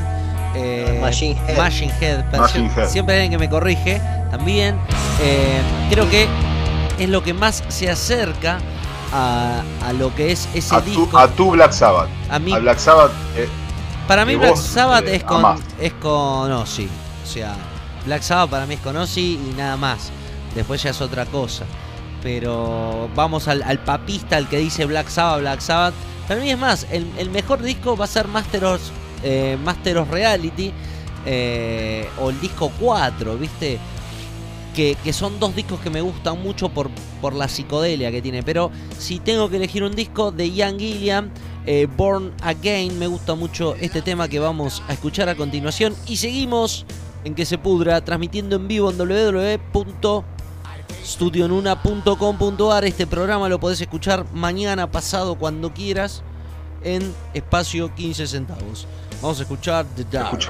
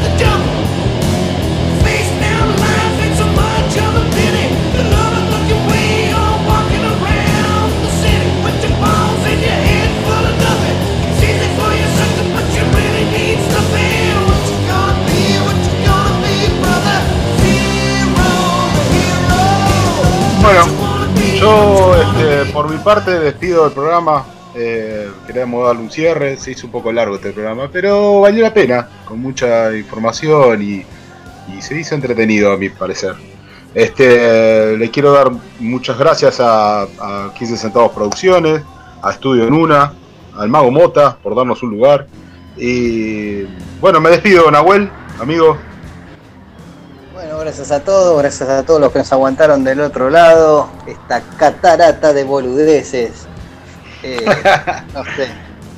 Yo cantaría que esta es la luz de Cristo. Yo la haré brillar. Brillará. No sé. Vamos todos, vamos todos, vamos todos y con ese tema cerramos. A ver, Davicho. Esta es la luz de Cristo. Yo, yo la haré brillar. Brillará. Brillará, brillará sin cesar. Chau. Esta es la luz de Cristo.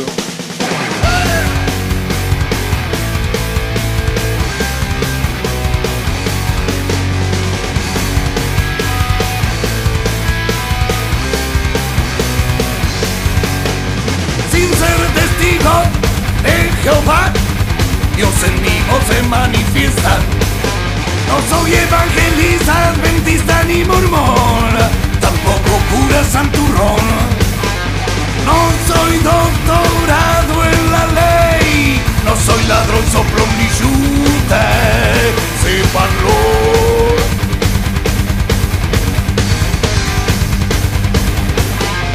Yo soy el que soy, nada más. No soy más ni menos que nadie.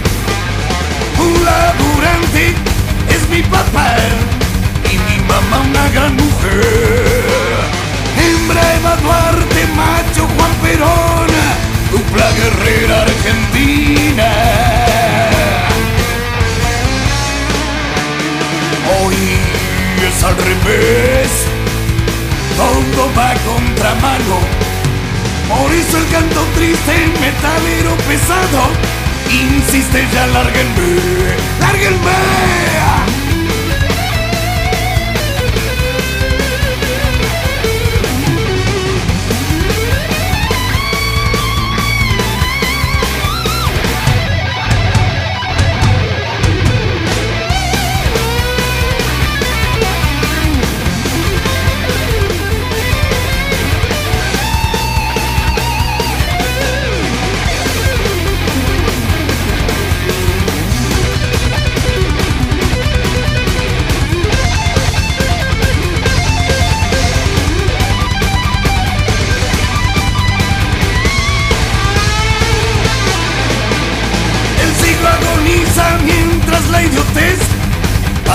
Ser moneda fuerte. Tal vez porque de idiotas se nutre la maldad, él se impone sobre el bien. Hijos nacidos de quien ayer cantó, son el remake del escapismo. Si hoy no tenés para pagar un abogado. Quedas tras las rejas de un penitencial y anda a cantarle a Gardel. Ya déjenme ser humano.